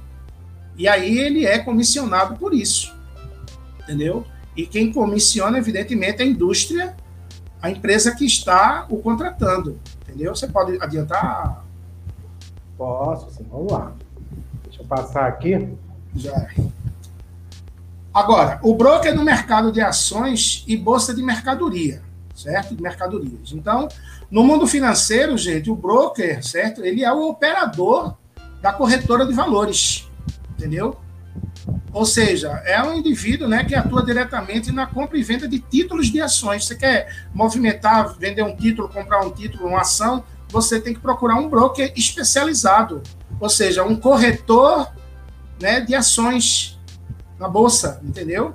No caso de trabalhar né, com, com, com, com essas ações, ele também é chamado de stockbroker, né? Ele é, é chamado no mercado, bem conhecido como stockbroker, ok? Quando ele está falando de ações no mercado de ações. Agora, na bolsa de mercadorias, certo? O broker ou o corretor é o agente especializado que atua, certo, sob via de regras, em um certo tipo de produto específico, geralmente de baixo valor é, agregado, né, como eu falei anteriormente, que no caso seria as commodities. Então, é, até muito pouco tempo era bem fácil é, e era assim quase que certo você encontrar na bolsa de mercadorias, a gente tem bolsa de Londres, tem várias bolsas, né? encontrar o corretor lá à disposição, representando aquele aquele produtor, né, a, a, aquela empresa produtora, uma usina, no caso de açúcar, que pega suas cotas e joga lá dentro da, da bolsa de valores, entendeu? A bolsa de mercadoria. E o broker é que faz essa negociação, né? Recebe, recebia a visita, né? Por isso que ele atua de forma pessoal também, né? Porque se marcava reuniões num determinado lugar, num determinado escritório ou país, aqui dentro do Brasil ou fora, e o comprador ia até ele, ele estava ali com os documentos de registro, de posse, né, do, do, do, mostrando que aquele tal vendedor tem o produto lá e é registrado na bolsa, tudinho, e ali ele negociava a preço de bolsa de mercadoria, entendeu? Hoje as bolsas, né, a gente acompanha isso de forma virtual. Não, não acredito que ainda tem essas reuniões presenciais feitas um broker. Então, isso aí, gente, é o mais próximo possível, vamos falar assim, desse nome, do nome da função broker atuando no mercado internacional, entendeu?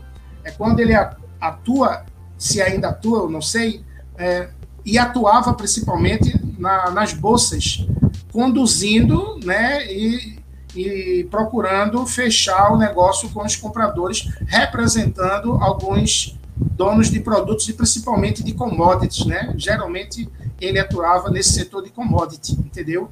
Mas aí ele tinha uma licença, tem que ter uma licença para poder trabalhar dessa forma, tem que ser registrado na bolsa e tem que estar devidamente autorizado e está sendo devidamente é, está, está representando devidamente o o dono do produto, o dono da commodity, entendeu? Então, nessa forma é que ele atua como broker no mercado internacional, certo?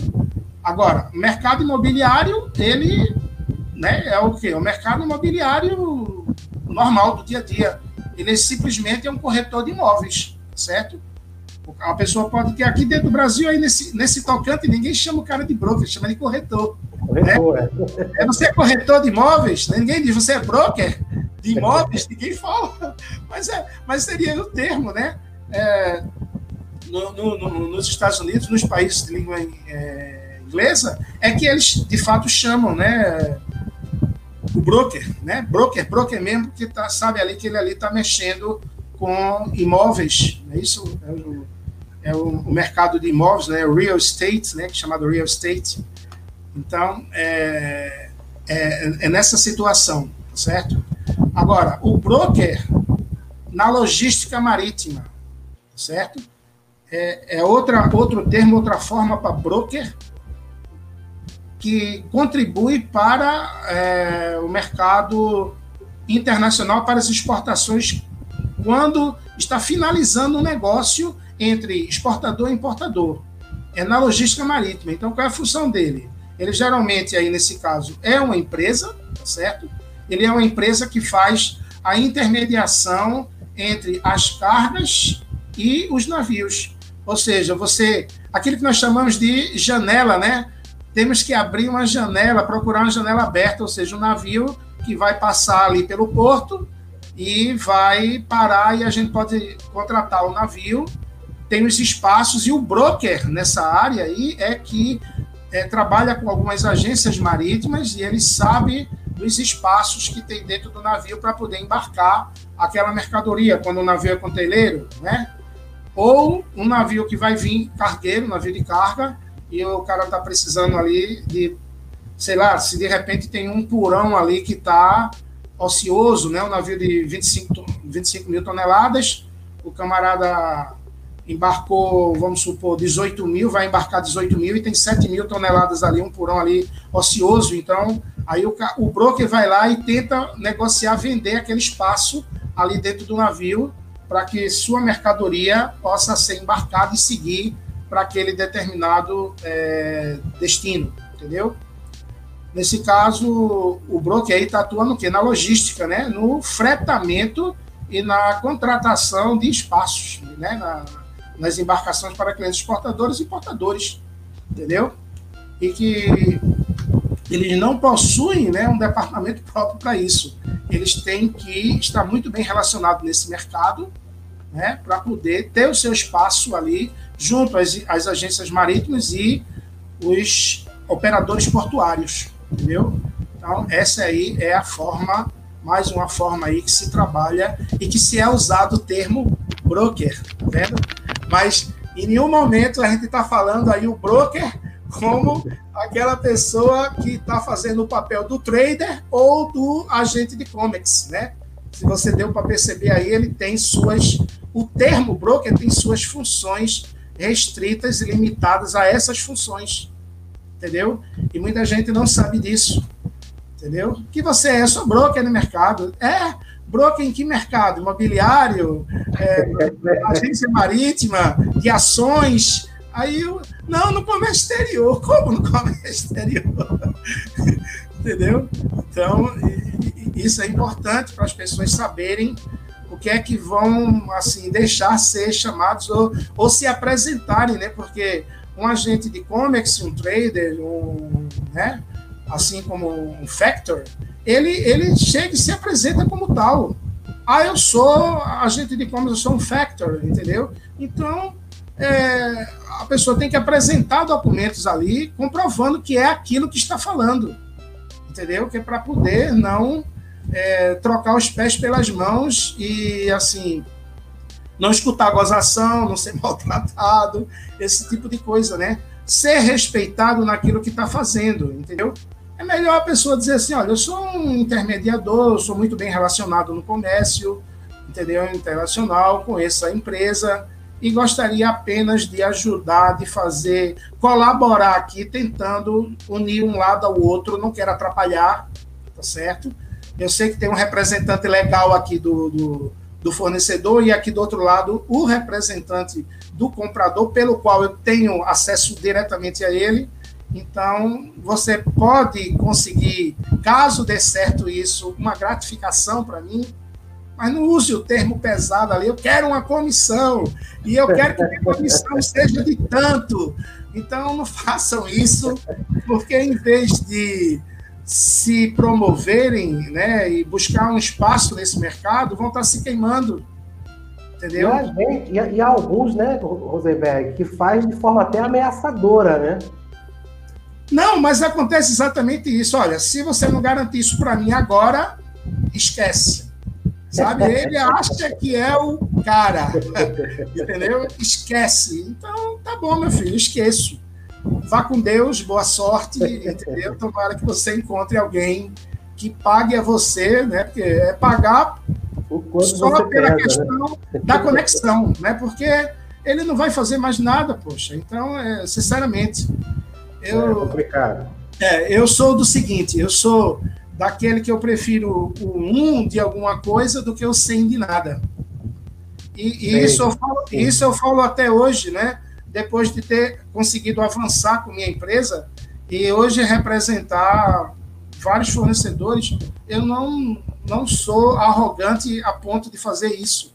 Quantas vezes eu me espremo aqui com o, o representante, porque o que, é que acontece? É, muita gente não sabe é, que seria a questão do, do factoring, né? O factoring é um agente de comércio que ele é, ele, ele negocia uma mercadoria é, que está sendo consignada a ele, entendeu? Isso é um factor. Então, nós temos aqui, eu tenho é, contatos até do sul do país, Santa Catarina, é, empresário que tem um, uma parceria institucional, quando eu falo institucional, é institucional mesmo, é contrato de parceria e etc, etc, etc, assinado lá, a gente não, não rompe aquele contrato, tem que ter ética, entendeu? E quem vai representá-lo, que no, no, no, caso sou eu, a minha empresa, é, a gente tem que ter aquela humildade, não pode botar os pés, né, passar os pés por cima das mãos, não pode fazer isso. Então, esse, esse, esses empresários, esse empresário, por exemplo, quando ele não tem cacife para é, atender a um pedido meu, né, de um comprador que chegou para mim aqui é, querendo importar um determinado volume de commodity, de açúcar, milho ou soja, por exemplo, ele tem um relacionamento com outras empresas do grupo de, de relacionamento dele, do círculo de relacionamento dele, que ele é factory, entendeu? Dessas empresas, ou seja, esses grandes exportadores, né? Ele também é um cara muito é, humilde. Ele faz. Eu não me meto a exportar é, commodity em grandes volumes, porque eu não consigo acompanhar essa brincadeira. Quando isso acontece, ele automaticamente ele se torna o representante legal da trading que tem capacidade alta, forte, tem cacife, garante. E garante como? O convida para ir no armazém dele, né, onde o produto dele está lá estocado, certo? E abre uma cota para ele e deixa à disposição dele, consignado a ele: olha, tu tem um prazo de tanto para vender essa cota minha aqui. Confio em você. Consiga um comprador e feche isso aí, certo? Nessa hora, o que é que acontece? É, de exportador, ele passa a ser representante, certo? Do fornecedor final. E aí, a BTA, o que é nisso aí? Eu sou agente autorizado dele, eu tenho que segui-lo. Então, muitas vezes, a gente, para atender comissões meio absurdas aqui pedido do lado da compra, a gente se espreme os dois, eu me espremo, não tem problema, entendeu? Tem cara que quer receber sozinho 5 dólares, não, pai, não tem condições. Tem um representante aqui, o Factory está aqui comigo colado, eu sou agente autorizado dele. Então, ele, todo representante, geralmente, nesse mundo, faz o seguinte: olha, eu, eu não posso ganhar menos pela responsabilidade que eu tenho, eu vou viajar, vou acompanhar embarque de navio, eu saio do meu estado, vou para o Porto Santos, vou para Paranaguá e vou acompanhar, eu, eu que resolvo essa parte todinha aí, eu não posso ganhar menos, por exemplo, assim, do que 2 dólares por tonelada negociada. Aí muitas vezes, para a gente não perder o negócio, ele fala assim: Rosenberg, se incomoda de se espremer comigo aqui. Eu digo, rapaz, o que você conseguir para mim aí, eu estou muito feliz. Entendeu? O importante é que o negócio se realize e que a gente ajude ao exportador a tirar esse produto daqui de dentro, porque você imagina 50 mil, 70 mil, 100 mil toneladas de açúcar, soja ou milho armazenados, o cara pagando um armazenamento, uma estocagem altíssima. Qual é a trade que quer um negócio desse? Mais de um mês, dois meses? Não quer. Quer botar isso para fora, mas também não quer levar prejuízo. Entendeu? Então, aí chega pessoas assim que atrapalham, entendeu? O cara quer ganhar alto, quer. Não é para fazer isso, rapaz. A, a, pessoa tem que. Olha, eu estou aqui espremidinho, o que você conseguir para mim está ótimo, vamos adiante. Você tem gosto em ajudar essa pessoa, em orientar, entendeu?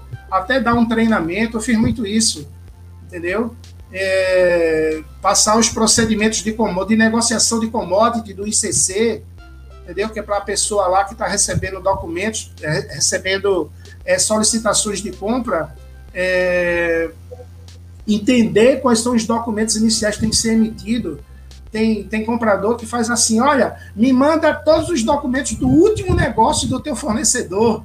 Me manda BL, me manda SGS, me manda isso, me manda aquilo outro, que eu quero ver logo se o cara é sério ou não é. Não é assim que começa o negócio o, o, a pessoa que está ali atuando como intermediador, se diz broker, sem saber o que está dizendo, ou agente de comércio sem ter essa determinada formação, não coloca o comprador no lugar devido dele. Porque se o comprador quer comprar algo de alguém, ele tem que se apresentar, e não o contrário.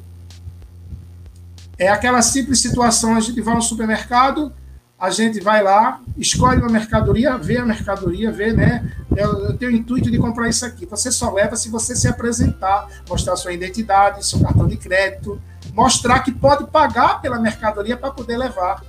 No mercado internacional é mais ou menos isso aí, só que levando em consideração documentações e procedimentos internacionais ditado pelo, pela Câmara de Comércio Internacional, que tem que ser seguido, tem que ser respeitado, ninguém pode passar os pés pelas mãos, e esse agente do outro lado é que tem que ter esse conhecimento para não vir pedir besteira a você aqui, entendeu? Por isso que muitas vezes tem empresário que não tem paciência. Quer ajudar esse pessoal começando, mas não tem paciência. Porque o cara está pedindo uma coisa completamente fora do, do contexto de negociação do mercado internacional. Entendeu, gente? Então, eu, eu passei aqui exatamente para dar esse recado. É, Espero que tenha ficado claro a diferença é, de um profissional para o outro, o que cabe a um, o que cabe ao outro, como é que eles são é, remunerados no mercado, entendeu? E eu acho que o caminho é esse. Busquem sempre uma determinada formação mínima preliminar, mesmo para iniciar como agente pessoa física. Eu iniciei assim, certo? Não me arrependo, porque não adianta você sem conhecimento, sem experiência nenhuma, abrir uma empresa ter um CNPJ e depois você borrar tudo, tropeçar e quando tropeça, desmantela mesmo. E o mais importante de tudo, gente, quando a gente representa um, um cotista ou um produtor do nosso país, um, um industriário, entendeu? Alguém, quando você pisa na bola lá fora, você não queima só sua imagem nem do teu fornecedor, mas queima o nome Brasil. Porque lá fora o pessoal faz assim, ó, não negocia com o Brasil não, porque só tem trambiqueiro, só tem pessoas, só tem pessoas que dizem que tem as coisas e não tem nada, só fazem perder o nosso tempo, não é gente séria não, o brasileiro não é sério, o, o Brasil não é bom para negociar por causa disso. Eles generalizam imediatamente, queima o filme geral. O pior de tudo é isso, é queimar o bom nome do nosso país, entendeu? Que nós acreditamos, né? É, inclusive, né, Rosenberg, quando a gente fala, as pessoas às vezes imaginam a, a, é, a questão universal, né, o, o, tamanho do mundo que temos, mas aquele pequeno percentual, se já falar mal do nosso país, se já falar mal dos nossos profissionais, Isso. já é ruim. Isso. Já é ruim, já é ruim. Então, e, e é aquela coisa, muitos desses negócios é um boca a boca. Então, oh, você já, fez aquela negociação com o Brasil, como é que foi? Ah, o cara já vai falar mal, E isso aí vai se espalhando de uma forma em que, de repente, lá na frente, por outros profissionais que também não estejam contribuindo com isso, venha a piorar a, imagem, que já também não é tão assim é, bem vista, né, por, por alguns segmentos. E para a sua empresa, ou para você, né, que tem o nome a zelar, ainda tem uma tal, gente, de blacklist, que gira, viu? Gira de um empresário para o outro. Eu tenho várias listas aqui de, de blacklist que eu recebo, assim, eu dou uma olhada por olhar, claro, que a gente olha, até por uma questão de prevenção, mas eu sei que naquela lista ali tem gente, tem empresários ali que apenas deu um não. Não, eu não vou adiante com você. Eu não vou perder meu tempo, entendeu? Ele, as pessoas usam isso, waste time, né? Perder o tempo. Eu não vou perder. Aí, por causa disso, sabe o que o cara faz? Pega o seu nome, o nome da sua empresa e mete lá na lista e, e pulveriza no mercado. Ainda tem essa. Então, é por isso que eu, eu até falo, eu, quem receber blacklist por aí, falando que tiver empresários aí me escutando, não passe isso adiante, não, porque não leva a nada. Se alguém quiser dar uma queixa de alguém, existe o departamento jurídico da Câmara de Comércio Internacional se inscreva na Câmara de Comércio Internacional, tá certo? Existe uma lei internacional de 2008 que envolve o Banco Central Internacional, ICC, Interpol e FBI. Se foi lesado por alguém, entendeu? E tem como provar isso, dê uma queixa de forma formal, procure o departamento jurídico através do seu advogado, sua empresa, e dê uma, que, uma queixa daquela empresa no, no, no, na parte jurídica do ICC que o ICC vai procurar a empresa lá. Vai procurar, sim. E se couber a ela ser processada, vai ser processada. Entendeu? A empresa vai ser penalizada e vai passar 10 anos sem atuar no mercado internacional. Então, Isso faça muito me interessa. Forma, faça a coisa de forma profissional e responsável, mas não fique criando listinha de blacklist por aí por causa de um ou outro irresponsável que não sabe atuar no mercado, entendeu? Nesse mercado de é, exportação de commodity, entendeu? Que não é um mercado é, fácil. Eu até é, adianto e falo até o seguinte: os agentes de comércio, as pessoas que querem ingressar nessa área, entendeu? É, eu estou tentando, inclusive, nesse momento, acho que eu falei a você, Montes, eu estou montando um curso, é, eu acho que é o primeiro curso técnico, de formação técnica, na minha empresa, de agente de comércio exterior. Estou montando, está terminando, já estou nos pormenores para ajudar esse pessoal. Então, gente, vocês sem experiência, mas com uma boa formação, é, procure trabalhar, procurar. É, tem tantas pequenas é, empresas produtoras com produtos inter, interessantes no mercado, entendeu?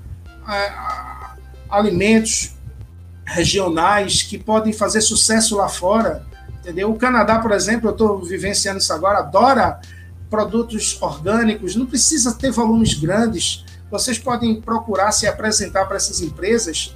Só aqui no estado de Pernambuco tem quase 6 mil empresas, assim, startups.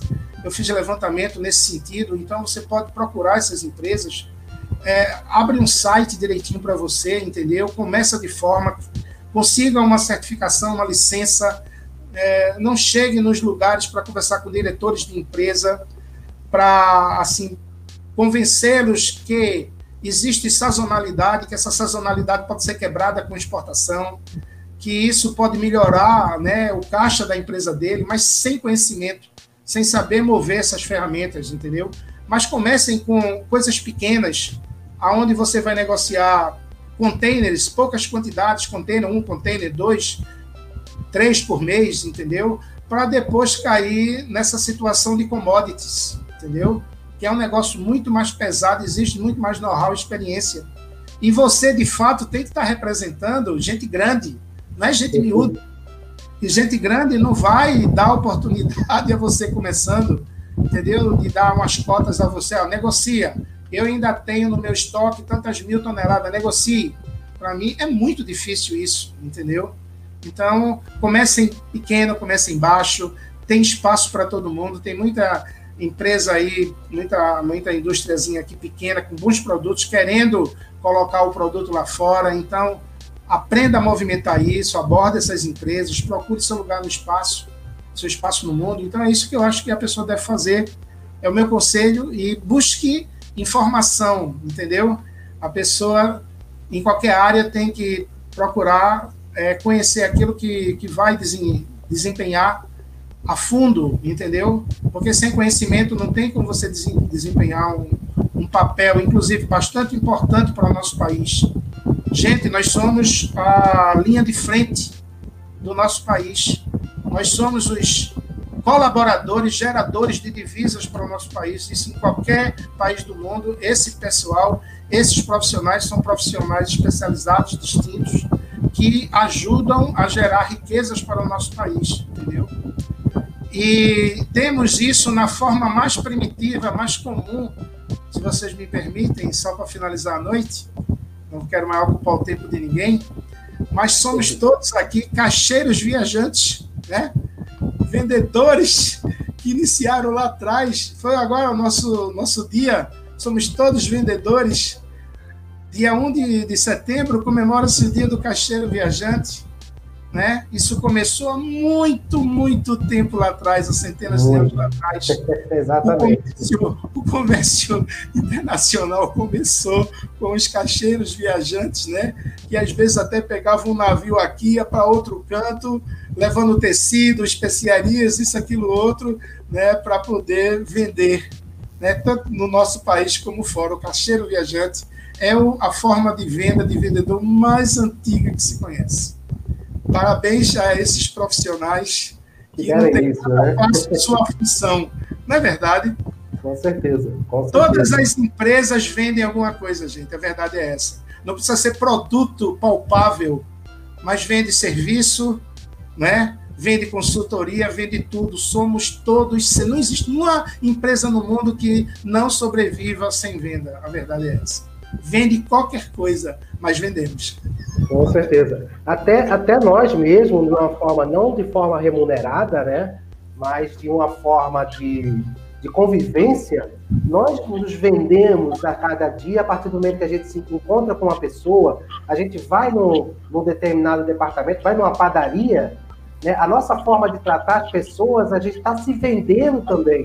Isso. Então, isso aí é uma coisa. É, é, é mais primitiva primitiva, bastante primitiva, né? Claro, né? não da idade da pedra, que o tratamento era diferente, mas bem primitiva mesmo essa forma de tratamento de venda, porque a partir do momento que você convence alguém, ou aquela pessoa pelo menos tem simpatia com você, você já fez uma venda. Exatamente, com certeza. Compra a pessoa pelo atendimento. Exatamente. Ô, ô Rosenberg, a gente já está com uma hora e quarenta, veja só como é que passou Não. rápido, né? Eu peço desculpas aqui mais uma vez, entendeu? Porque a gente. O, o, o, tema. Eu escolhi poucos tópicos, mas o tema, né? Você vê que uma coisa leva a outra e a gente não pode deixar de comentar algumas coisas. Não. Porque, porque eu estou tentando aqui é dar um norte mesmo, ajudar algumas pessoas que estão querendo começar nessa área, ou Por pessoas isso. que estão no meio do caminho, meio que perdidas ali. Então a gente precisa botar os pontos nos is, e desculpa aí, botar. Por isso que por isso que o nosso programa aqui, ele tem um horário aberto para que, para que a gente realmente conclua o raciocínio. Né? A gente não vai, ah, não tem que terminar com uma hora. Eu, eu acho horrível, às vezes a gente está vendo uma, uma, uma, transmissão lá no Instagram, né? Um, uma live, um bate-papo lá, e de repente encerra uma hora, não dá nem tempo do cara se despedir. triste, triste, triste. Mas aqui não, aqui a gente deixa, vamos no, no, no tempo, independente se tem audiência ou não, o raciocínio tem que ser completo, porque a audiência não é só ao vivo, a audiência vai ficar lá gravada depois lá Sim. no YouTube, que vai poder acompanhar. Fica salvo também no LinkedIn, que é uma ferramenta super é, é, profissional, então é importante também estar tá lá no LinkedIn a nossa transmissão. É, vai ficar também no Facebook, no, na nossa página, e também lá no, no nosso podcast. Então, para a gente já adiantar, adiantar, aqui o nosso, a nossa parte, é, Rosenberg, eu vou passar aqui alguns comentários que tiveram. As pessoas, as pessoas não fizeram muitas perguntas, aliás, não houve pergunta, mais comentário. Claro que a gente fica aberto aqui às perguntas, após a transmissão também, podem mandar mensagem para o Rosenberg, para a gente. A gente tem o maior prazer, se possível, de responder o mais rápido possível. Então, vou passar aqui para a nossa audiência, né? Algumas pessoas que se manifestaram, né? Porque tem aquelas que ficam assistindo escondido, mas tem aquelas que dizem, olha, eu estou falando daqui, oi, boa noite, então vamos lá. Então, começando aqui com a Gisele Oliveira, dando boa noite para a gente também. A gente já falou é, já, já, já mencionou no início da transmissão, né? A Luciana Falcão aqui, aqui com a gente também, é, o Jorge, Jorge Guerra, o grande profissionista, obrigado sempre. Né? O, a Priscila Silva, estamos atentos às informações. Grande Rosenberg, Walter Filho, ex-base aérea, né? Aquilo que a gente comentou logo no início. Ah, o, Força Aérea, de fato, ele também. O, o, Rodrigo Frazão aqui, parabéns. Posso afirmar que Rosenberg Brandão é um profissional ímpar no mercado internacional. Ah, é, o Walter Alves, parabéns por esta iniciativa. Sou representante comercial e desejo ampliar meus conhecimentos nessa área. Veja, veja onde a gente chega né, com o nosso evento, com o nosso é. programa, é, Rosenberg? Então é importante realmente termos é, essa participação da, da, da, da, nossa audiência, né? independente se você é do Comex, do Comex, né? Sim, é. ou não, sejam bem-vindos. É bom e importante a sua participação aqui. É, é sempre bom a gente estar tá aprendendo algo diferente. Né? Minha mãe, como sempre, aqui dando, dando boa noite dela aqui para dar. Ah, que maravilha! Nossa, é, meu pai, eu já vi meu pai aqui também. A, a, a, Solange Almeida, tá, é, ou Solange Regina, né? Está aqui com a gente lá, é, lá do, do São Luís do Maranhão, né? Ela está aqui ah. tá das duas plataformas.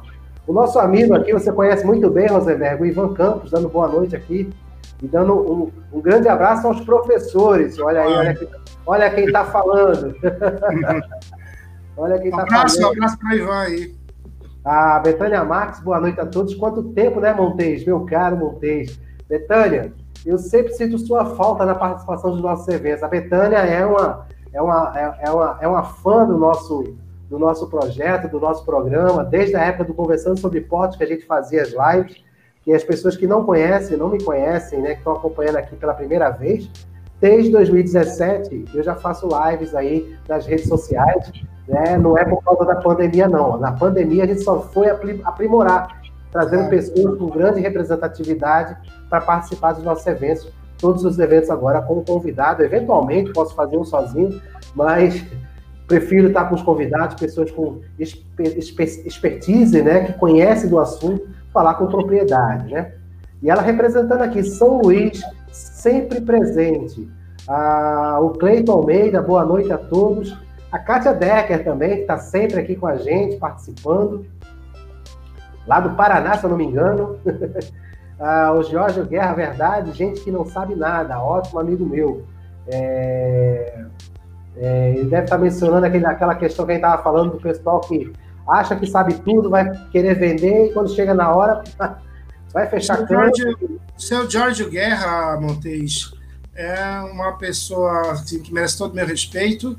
É, o seu Jorge Guerra, ele é o diretor da Câmara de Comércio Ítalo-Brasileira, aqui em Recife. Não, Ítalo-Brasileira, né? Mas, mas é, é sediado aqui em Recife? Sim, sediado aqui em Recife. É o... É... Seja bem-vindo, Giorgio. Agora. Excelente, é uma excelente pessoa. Ele é, ele é, meu parceiro, ele é meu parceiro de negócios, né? Ele sempre está procurando me conectar a alguns empresários na Itália, fora, Estados Unidos. Ele é uma pessoa bastante influente, um excelente profissional ético e confia e conhece meu trabalho. Fico lisonjeado e está recebendo é, elogio dele aí. Muito obrigado aí mais uma vez. Vamos seguir em frente. parla un poco, un poco italiano. Eh. benvenuto. Parla, parla un pochino italiano. Sim, benvenuto. Aqui temos também meu pai dando audiência aqui também, né? Tem que estar, ah, tem, que estar já falei, tem que assistir. Prazer, prazer. O, o Gleison aqui, o, o Gleison Caetano aqui, está com a gente também aqui, também participa aqui da nossa audiência, está sempre aqui com a gente. Uh, o Cleiton Almeida, que tem uma maior admiração e estima pelo nosso amigo Rosenberg. Muito obrigado. É, grande profissional, está mantendo aqui. E tem aqui o, o, o, Eu não sei, esse aqui é estranho. Rosenberg Brandão também aqui na gente. O que é isso?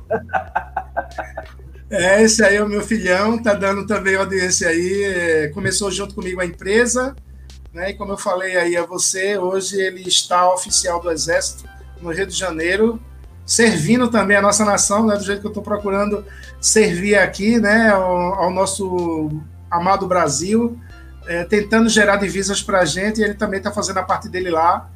Eu estou muito feliz. Um abraço e um beijo para meu filho aí. Seja bem-vindo, Rosenberg. Filhão aí acompanhando aí a. a é, Rosenberg filho. O Cleiton Almeida aqui concluindo aqui, o Rosenberg é simplesmente uma enciclopédia na área do commodities. Hein? E aí, Rosenberg? Não é isso tudo, não. Não é isso tudo, não. É exagero dele, mas a gente procura fazer o melhor, né? Possível, né? São mas é pessoas é... que a gente orienta, ajuda, né? Esses, essas pessoas aí que falaram aí um pouco aí sobre o meu trabalho são parceiros que, assim, sempre estão absorvendo algumas informações, orientações que eu dou a eles exatamente para evitar é, problemas no, no, nesse mercado, né? Porque esse mercado, as pessoas dificilmente, é, às vezes, têm assim, sucesso com tanta facilidade, mas se encrencam muito rápido, se encrencam muito facilmente. Então, eu procuro sempre orientar o, o pessoal e eles confiam nas informações que eu estou passando, né? Porque é, um não seu agora é, vai servir lá na, na, frente de um sim, de um sim positivo, entendeu? E evitar que a pessoa né, arrume problemas. Então, é, eles sabem que os meus nãos aqui têm sempre fundamento. Não é desmerecer ninguém na hora de precisar de passar uma oferta, ajuda, isso, aquilo, outro. Não, mas é a gente fazer a coisa com responsabilidade na hora que se dá para fazer para evitar problema para todo mundo. É algo de muita responsabilidade é comércio exterior. Exportação é uma coisa muita responsabilidade que envolve, inclusive, só praticamente autoridades federais. Isso não se brinca com isso. É, inclusive o Cleiton fazendo comentário. É sim, eu sou testemunha disso. Me tirou de muitas enrascadas. Olha aí, Rosenberg. Esse Cleiton é uma figuraça. Rosenberg, a gente está aqui finalizando, chegando aqui ao final da nossa transmissão. Então, como de costume, como já é padrão aqui do nosso programa, eu vou deixar agora o espaço, mais uma vez, né, logo no início, você fez as suas considerações iniciais, se apresentou, mostrou da sua experiência, mas dessa vez, agora eu vou deixar você aí à, à vontade para fazer as considerações finais, né, enquanto você está fazendo as suas considerações, eu vou estar tá passando também aqui as suas informações para o pessoal que quiser contactá-lo no futuro né? Ou até depois da live, aí se ele vai responder ou não é outra história, né? Porque já são quase 10 horas da noite. Mas, professor, fica à vontade para suas considerações finais. Depois eu volto, a gente se despede, eu vou me despedir da audiência também. E, e chegou mais um comentário aqui. Bem, eu vou ainda, antes das considerações finais, Rosenberg, chegou uma pergunta. eu vou aproveitar e vou jogar essa pergunta aqui na tela. Ah que é a seguinte: para broker é necessária alguma formação específica? Eu quero que então, você já então. mencionou isso anteriormente, mas pode reforçar. Então, é, para broker, se a pessoa quer atuar como broker, é, como é que eu poderia dizer assim, na, na sua essência do que a palavra significa, inclusive em relação as funções que o broker de fato desempenha é, dentro de um país, né? Claro que se precisa é, de licença específica, né? Para você ser um corretor de imóveis, que é um broker, você precisa de ter uma licença, né? Que se eu não me engano é o como é que é? Cresce, né? Cresce. Cresce, é, cresce. cresce. Você tem que ter o Cresce para ser um broker, ou seja, ser um corretor de imóveis você precisa ter uma licença para você trabalhar na bolsa de mercadorias, né?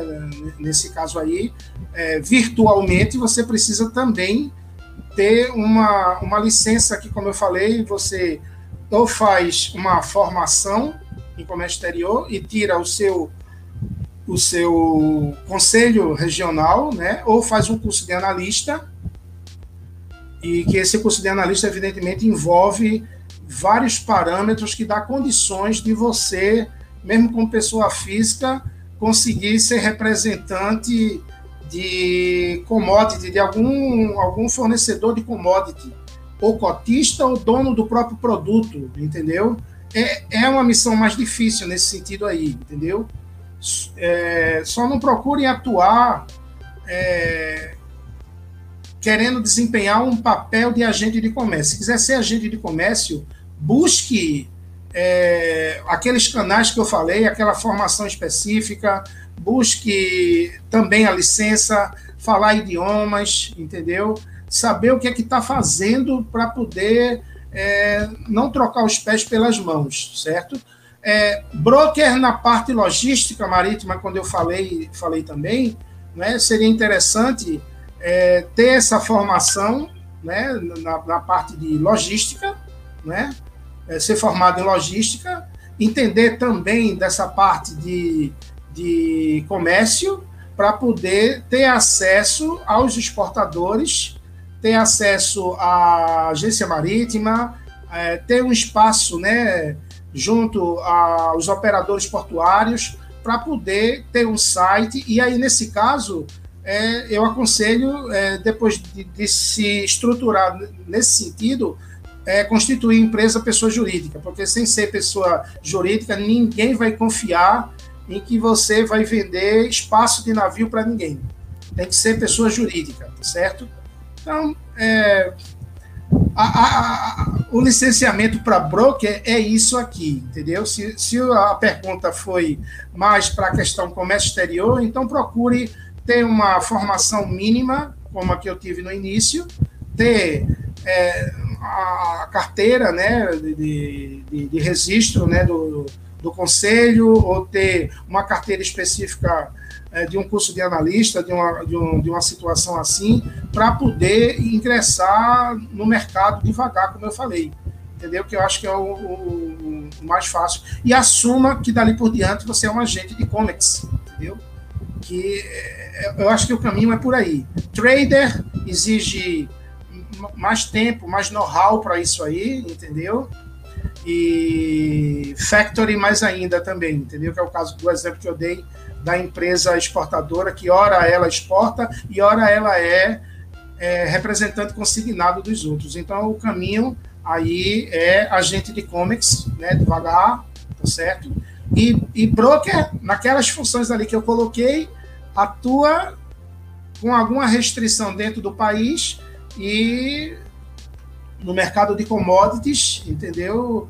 Em bolsa de valores, eh, como representante, é, é algo meio complicado para se iniciar por ali, tá certo? Então, é o recado que eu, que eu tenho. Qualquer coisa, é, vocês têm meus contatos aí, podem ligar para mim, trocar umas ideias comigo depois, amanhã, para a semana, fiquem à vontade. Puder fazer, eu tenho um tempinho livre, com certeza eu vou dar atenção a todo mundo. Então, Rosenberg, vou deixar agora espaço para suas considerações finais na volta a gente se despede, eu, em seguida eu me me é, me despeço aqui da, da, audiência e a gente fala nos bastidores, tá ok? Fique tá à vontade, o espaço mais uma vez é todo seu. Então, eu, eu estou aqui nesse momento agora é, agradecendo a oportunidade, né, de uma certa forma, invadir os escritórios, os lares de vocês aí, entendeu? Dar essa oportunidade de dividir um pouquinho de conhecimento e um pouco de experiência que eu adquiri ao longo desses 12 anos. É... Agradecer a Montes aí essa oportunidade de, estar aqui. É, se me convidarem outras vezes, eu volto para continuar contribuindo, tá certo? E dizer a vocês que é, há espaço para todo mundo nesse mercado, não é um mercado simples, fácil, entendeu? mas é um mercado que, como eu falei, nós temos muito que crescer ainda. O Brasil tem muito que crescer, temos muita área agricultável a ser explorada ainda. É, é o maior país nesse sentido hoje no mundo, não tem outro, tá certo? Nós temos aqui uma, loca uma localização geográfica muito favorável, satisfatória, clima que dá para produzir quase que de tudo, né? E todo mundo compra bastante aqui, vários produtos variados aqui do Brasil. Então, tem, olhando para Doravante, né? Olhando para o futuro, tem, tem bastante mercado, tem espaço para todo mundo trabalhar, começar cedo, começar de forma correta, procurar ser ético, entendeu? Esse é o, o recado. Gostaria de agradecer pela essa oportunidade aí a todos espero que de fato eu tenha contribuído de uma forma ou de outra para vocês aí. Obrigado por estar nesse horário aqui comigo até essa hora. Obrigado mesmo. Eu que agradeço, eu que agradeço, Rosenberg, ter aceito aí o convite né, ter escolhido um tema que realmente é de grande relevância, que as pessoas realmente deveriam, deveriam devem prestar atenção, porque é uma área dentro do shipping, é uma área dentro do comércio exterior que as pessoas muitas vezes desconhecem que tem essas oportunidades profissionais. Então, a qualificação é necessária, né? A gente sabe muito bem disso, né? E é como você falou, não é do dia para a noite. A gente tem que apanhar um pouquinho para aprender, mas se você apanhar um pouquinho com qualidade didática, né? Com conhecimento, pelo menos da legislação, né? ter estudado um pouco, é diferente de você apanhar querendo ser um aventureiro. Né? Então, não, é. não funciona. A, então, a verdade, Montes, é o seguinte, só complementando rapidinho, a verdade é o seguinte. É, isso aí é, é, é, faz parte da cultura, principalmente do Brasil. Eu costumo dizer o seguinte: é, a sociedade brasileira, o governo, de uma forma ou de outra, sabe, é, sempre prepara o jovem, principalmente quando sai de uma faculdade, não para ser empresário, mas para mover a engrenagem dos outros, entendeu? Prepara as pessoas para serem de fato subalternos, ou seja, o cara se esforça, faz um sonho na sua cabeça, vou fazer um curso de relações internacionais que é lindo, é, comércio exterior, e quando vem aqui para fora, aí encontra só o quê? Vagas para começar, evidentemente, lá de baixo, mas você, quantas vezes você vai simplesmente pular para negociação internacional, entendeu? Isso não acontece na, na cultura, principalmente do Brasil, nessa área. Você vai demorar muito sendo funcionário das empresas. Eu não estou dizendo que isso não, não é importante, é, entendeu? Principalmente para iniciar, para ter um conhecimento dos documentos tudo mais, mas quem negocia nas empresas que exportam é o próprio dono, é o diretor, porque está mexendo com dinheiro. Jamais você vai ter essa oportunidade imediato, entendeu? Uhum. Então, por isso que eu digo que começar ao contrário na corrente, buscando ter seu negócio, sua empresa e buscando é, ter é, essa oportunidade de, de conduzir negócios para um e para outro, entendeu? Então tem diretor, é por isso que tem diretores que não, não aceitam isso. Como é que esse cara surgiu de onde? Como é porque esse cara ele se acha que pode conduzir um negócio que é meu? Você está entendendo? Então é, é, é, você nadar contra a correnteza, mas tem espaço sim. Se você fizer a coisa de forma profissional, como eu falei agora há pouco, é, e montar a coisa. Então, se você montar uma imagem correta de você como profissional da sua empresa, você tem espaço para isso. Sim. Entendeu? Quebrar um pouco esse tabu que todo mundo tem que ser funcionário dos outros. Pode sim trabalhar por conta própria, entendeu? E volto a dizer, não é fácil, não é fácil ter sucesso, não é fácil ser remunerado nesse tipo de, de coisa, mas quando é, aí a, a coisa é maravilhosa e aí todo mundo olha para trás e faz, valeu a pena. Valeu a pena, né? Valeu a pena, assim, o investimento total no final da, da situação, entendeu? É, eu acho que é legal. É, sem falar do glamour da, do glamour da, da, da, profissão, que depois você vai poder pegar a sua empresa ou, ou você vai representar alguém, vai para uma feira internacional, vai viajar, vai conhecer outras pessoas, outras culturas. Então tem esse outro lado que infelizmente geralmente a pessoa só goza lá lá na frente mais quando já se estruturou, entendeu? Mas que é possível, é, entendeu? é possível. Perfeito. Perfeito, Rosenberg. Muito obrigado por você ter aceito o nosso convite, ter, a gente ter debatido sobre esse tema, você ter passado toda a tua, a tua experiência, o seu conhecimento do assunto. Eu Quem que agradeço. Aqui ao vivo, né, aproveitou, né, teve um momento para fazer questionamentos, fazer suas observações. Quem tiver gravado também pode deixar os comentários lá, pegar os contatos aqui do Rosenberg, que vai estar também disponível aqui também no encerramento da transmissão. Professor, amigo Rosenberg Brandão, muito obrigado. Eu vou me despedir agora da audiência e, se você puder me aguardar nos bastidores, a gente vai conversar. Tá bom? Muito obrigado. obrigado. Uma vez também. E aí, pessoal, mais uma vez aí, obrigado pela participação de vocês, pela audiência.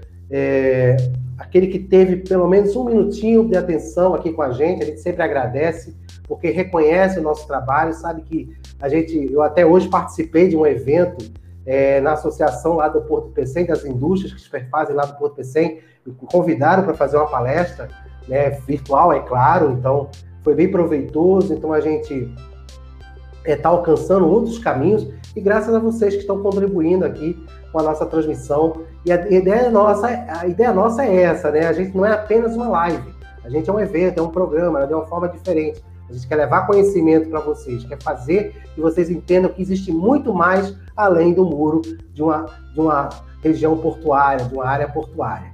Então, tem muita coisa ainda para a gente passar aqui na frente. Semana que vem, a gente está apenas confirmando, vai, vai aguardar a confirmação dos participantes, mas vamos ter uma semana especial, com possivelmente com duas lives, como está sendo de costume né, né, durante a semana.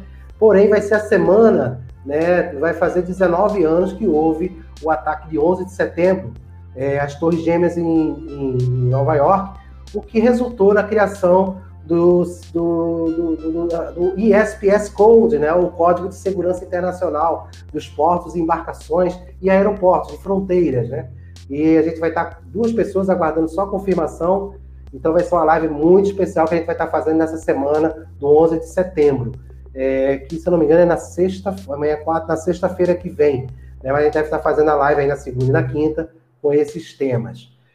Então, pessoal, que vocês que acompanharam aqui, se quiserem rever, né, tirar suas dúvidas com, com os assuntos que foram passados aqui pelo, pelo amigo, aqui, o professor Rosenberg Brandão, está disponível no YouTube, vai estar disponível no LinkedIn também, na nossa página no Facebook, e também podcast lá no Spotify. Então, gente, é, deixa eu ver se está faltando aqui alguma coisa passar para vocês. Acho que não. A gente está alinhando aqui. Né? Mas eu agradeço aí, compartilhe, compartilhe aqui o nosso evento, o nosso programa. Se inscrevam no canal se vocês não se inscreveram ainda, né? que a gente vai estar sempre com novidades, a gente está com vários planos, inclusive na próxima semana também vamos estrear um novo programa dentro do canal, que é Portos e Personalidade, né? O Porto e Personalidade, a gente também está aguardando a confirmação né, desse, desse, desse nosso, né, se vai bater realmente, vai ser na quinta-feira também, vai ser durante o dia porque vai dependendo dos convidados aí da disponibilidade, quando a gente vai falar em personalidade também, é, existe também aí a flexibilidade de horário. Então, acho que tá, vamos ficar por aqui. Gente, hoje quinta-feira, amanhã sexta, sábado e domingo, final de semana próximo. Aproveitem da melhor forma possível, sabendo que a pandemia está solta ainda. Graças a Deus, os números estão baixando, mas se cuidem. É necessário se cuidar. Se puder, fique em casa. Se não puder, já sabem os cuidados que tem que se tomar. E usem máscara, viu, gente? É importante. Eu sei que muitas vezes é, é desconfortável, mas procurem sempre usar a, a máscara. Eu acho que, vale a pena. Gente, obrigado pela atenção de vocês aí. Um forte abraço a cada um. Tchau, tchau. Vamos encerrar por aqui. Vou deixar uma musiquinha aqui só para encerrar aqui com os dados do, do Rosenberg Brandão e os nossos dados também para que vocês possam nos procurar caso haja uma necessidade. Então, tchau, tchau.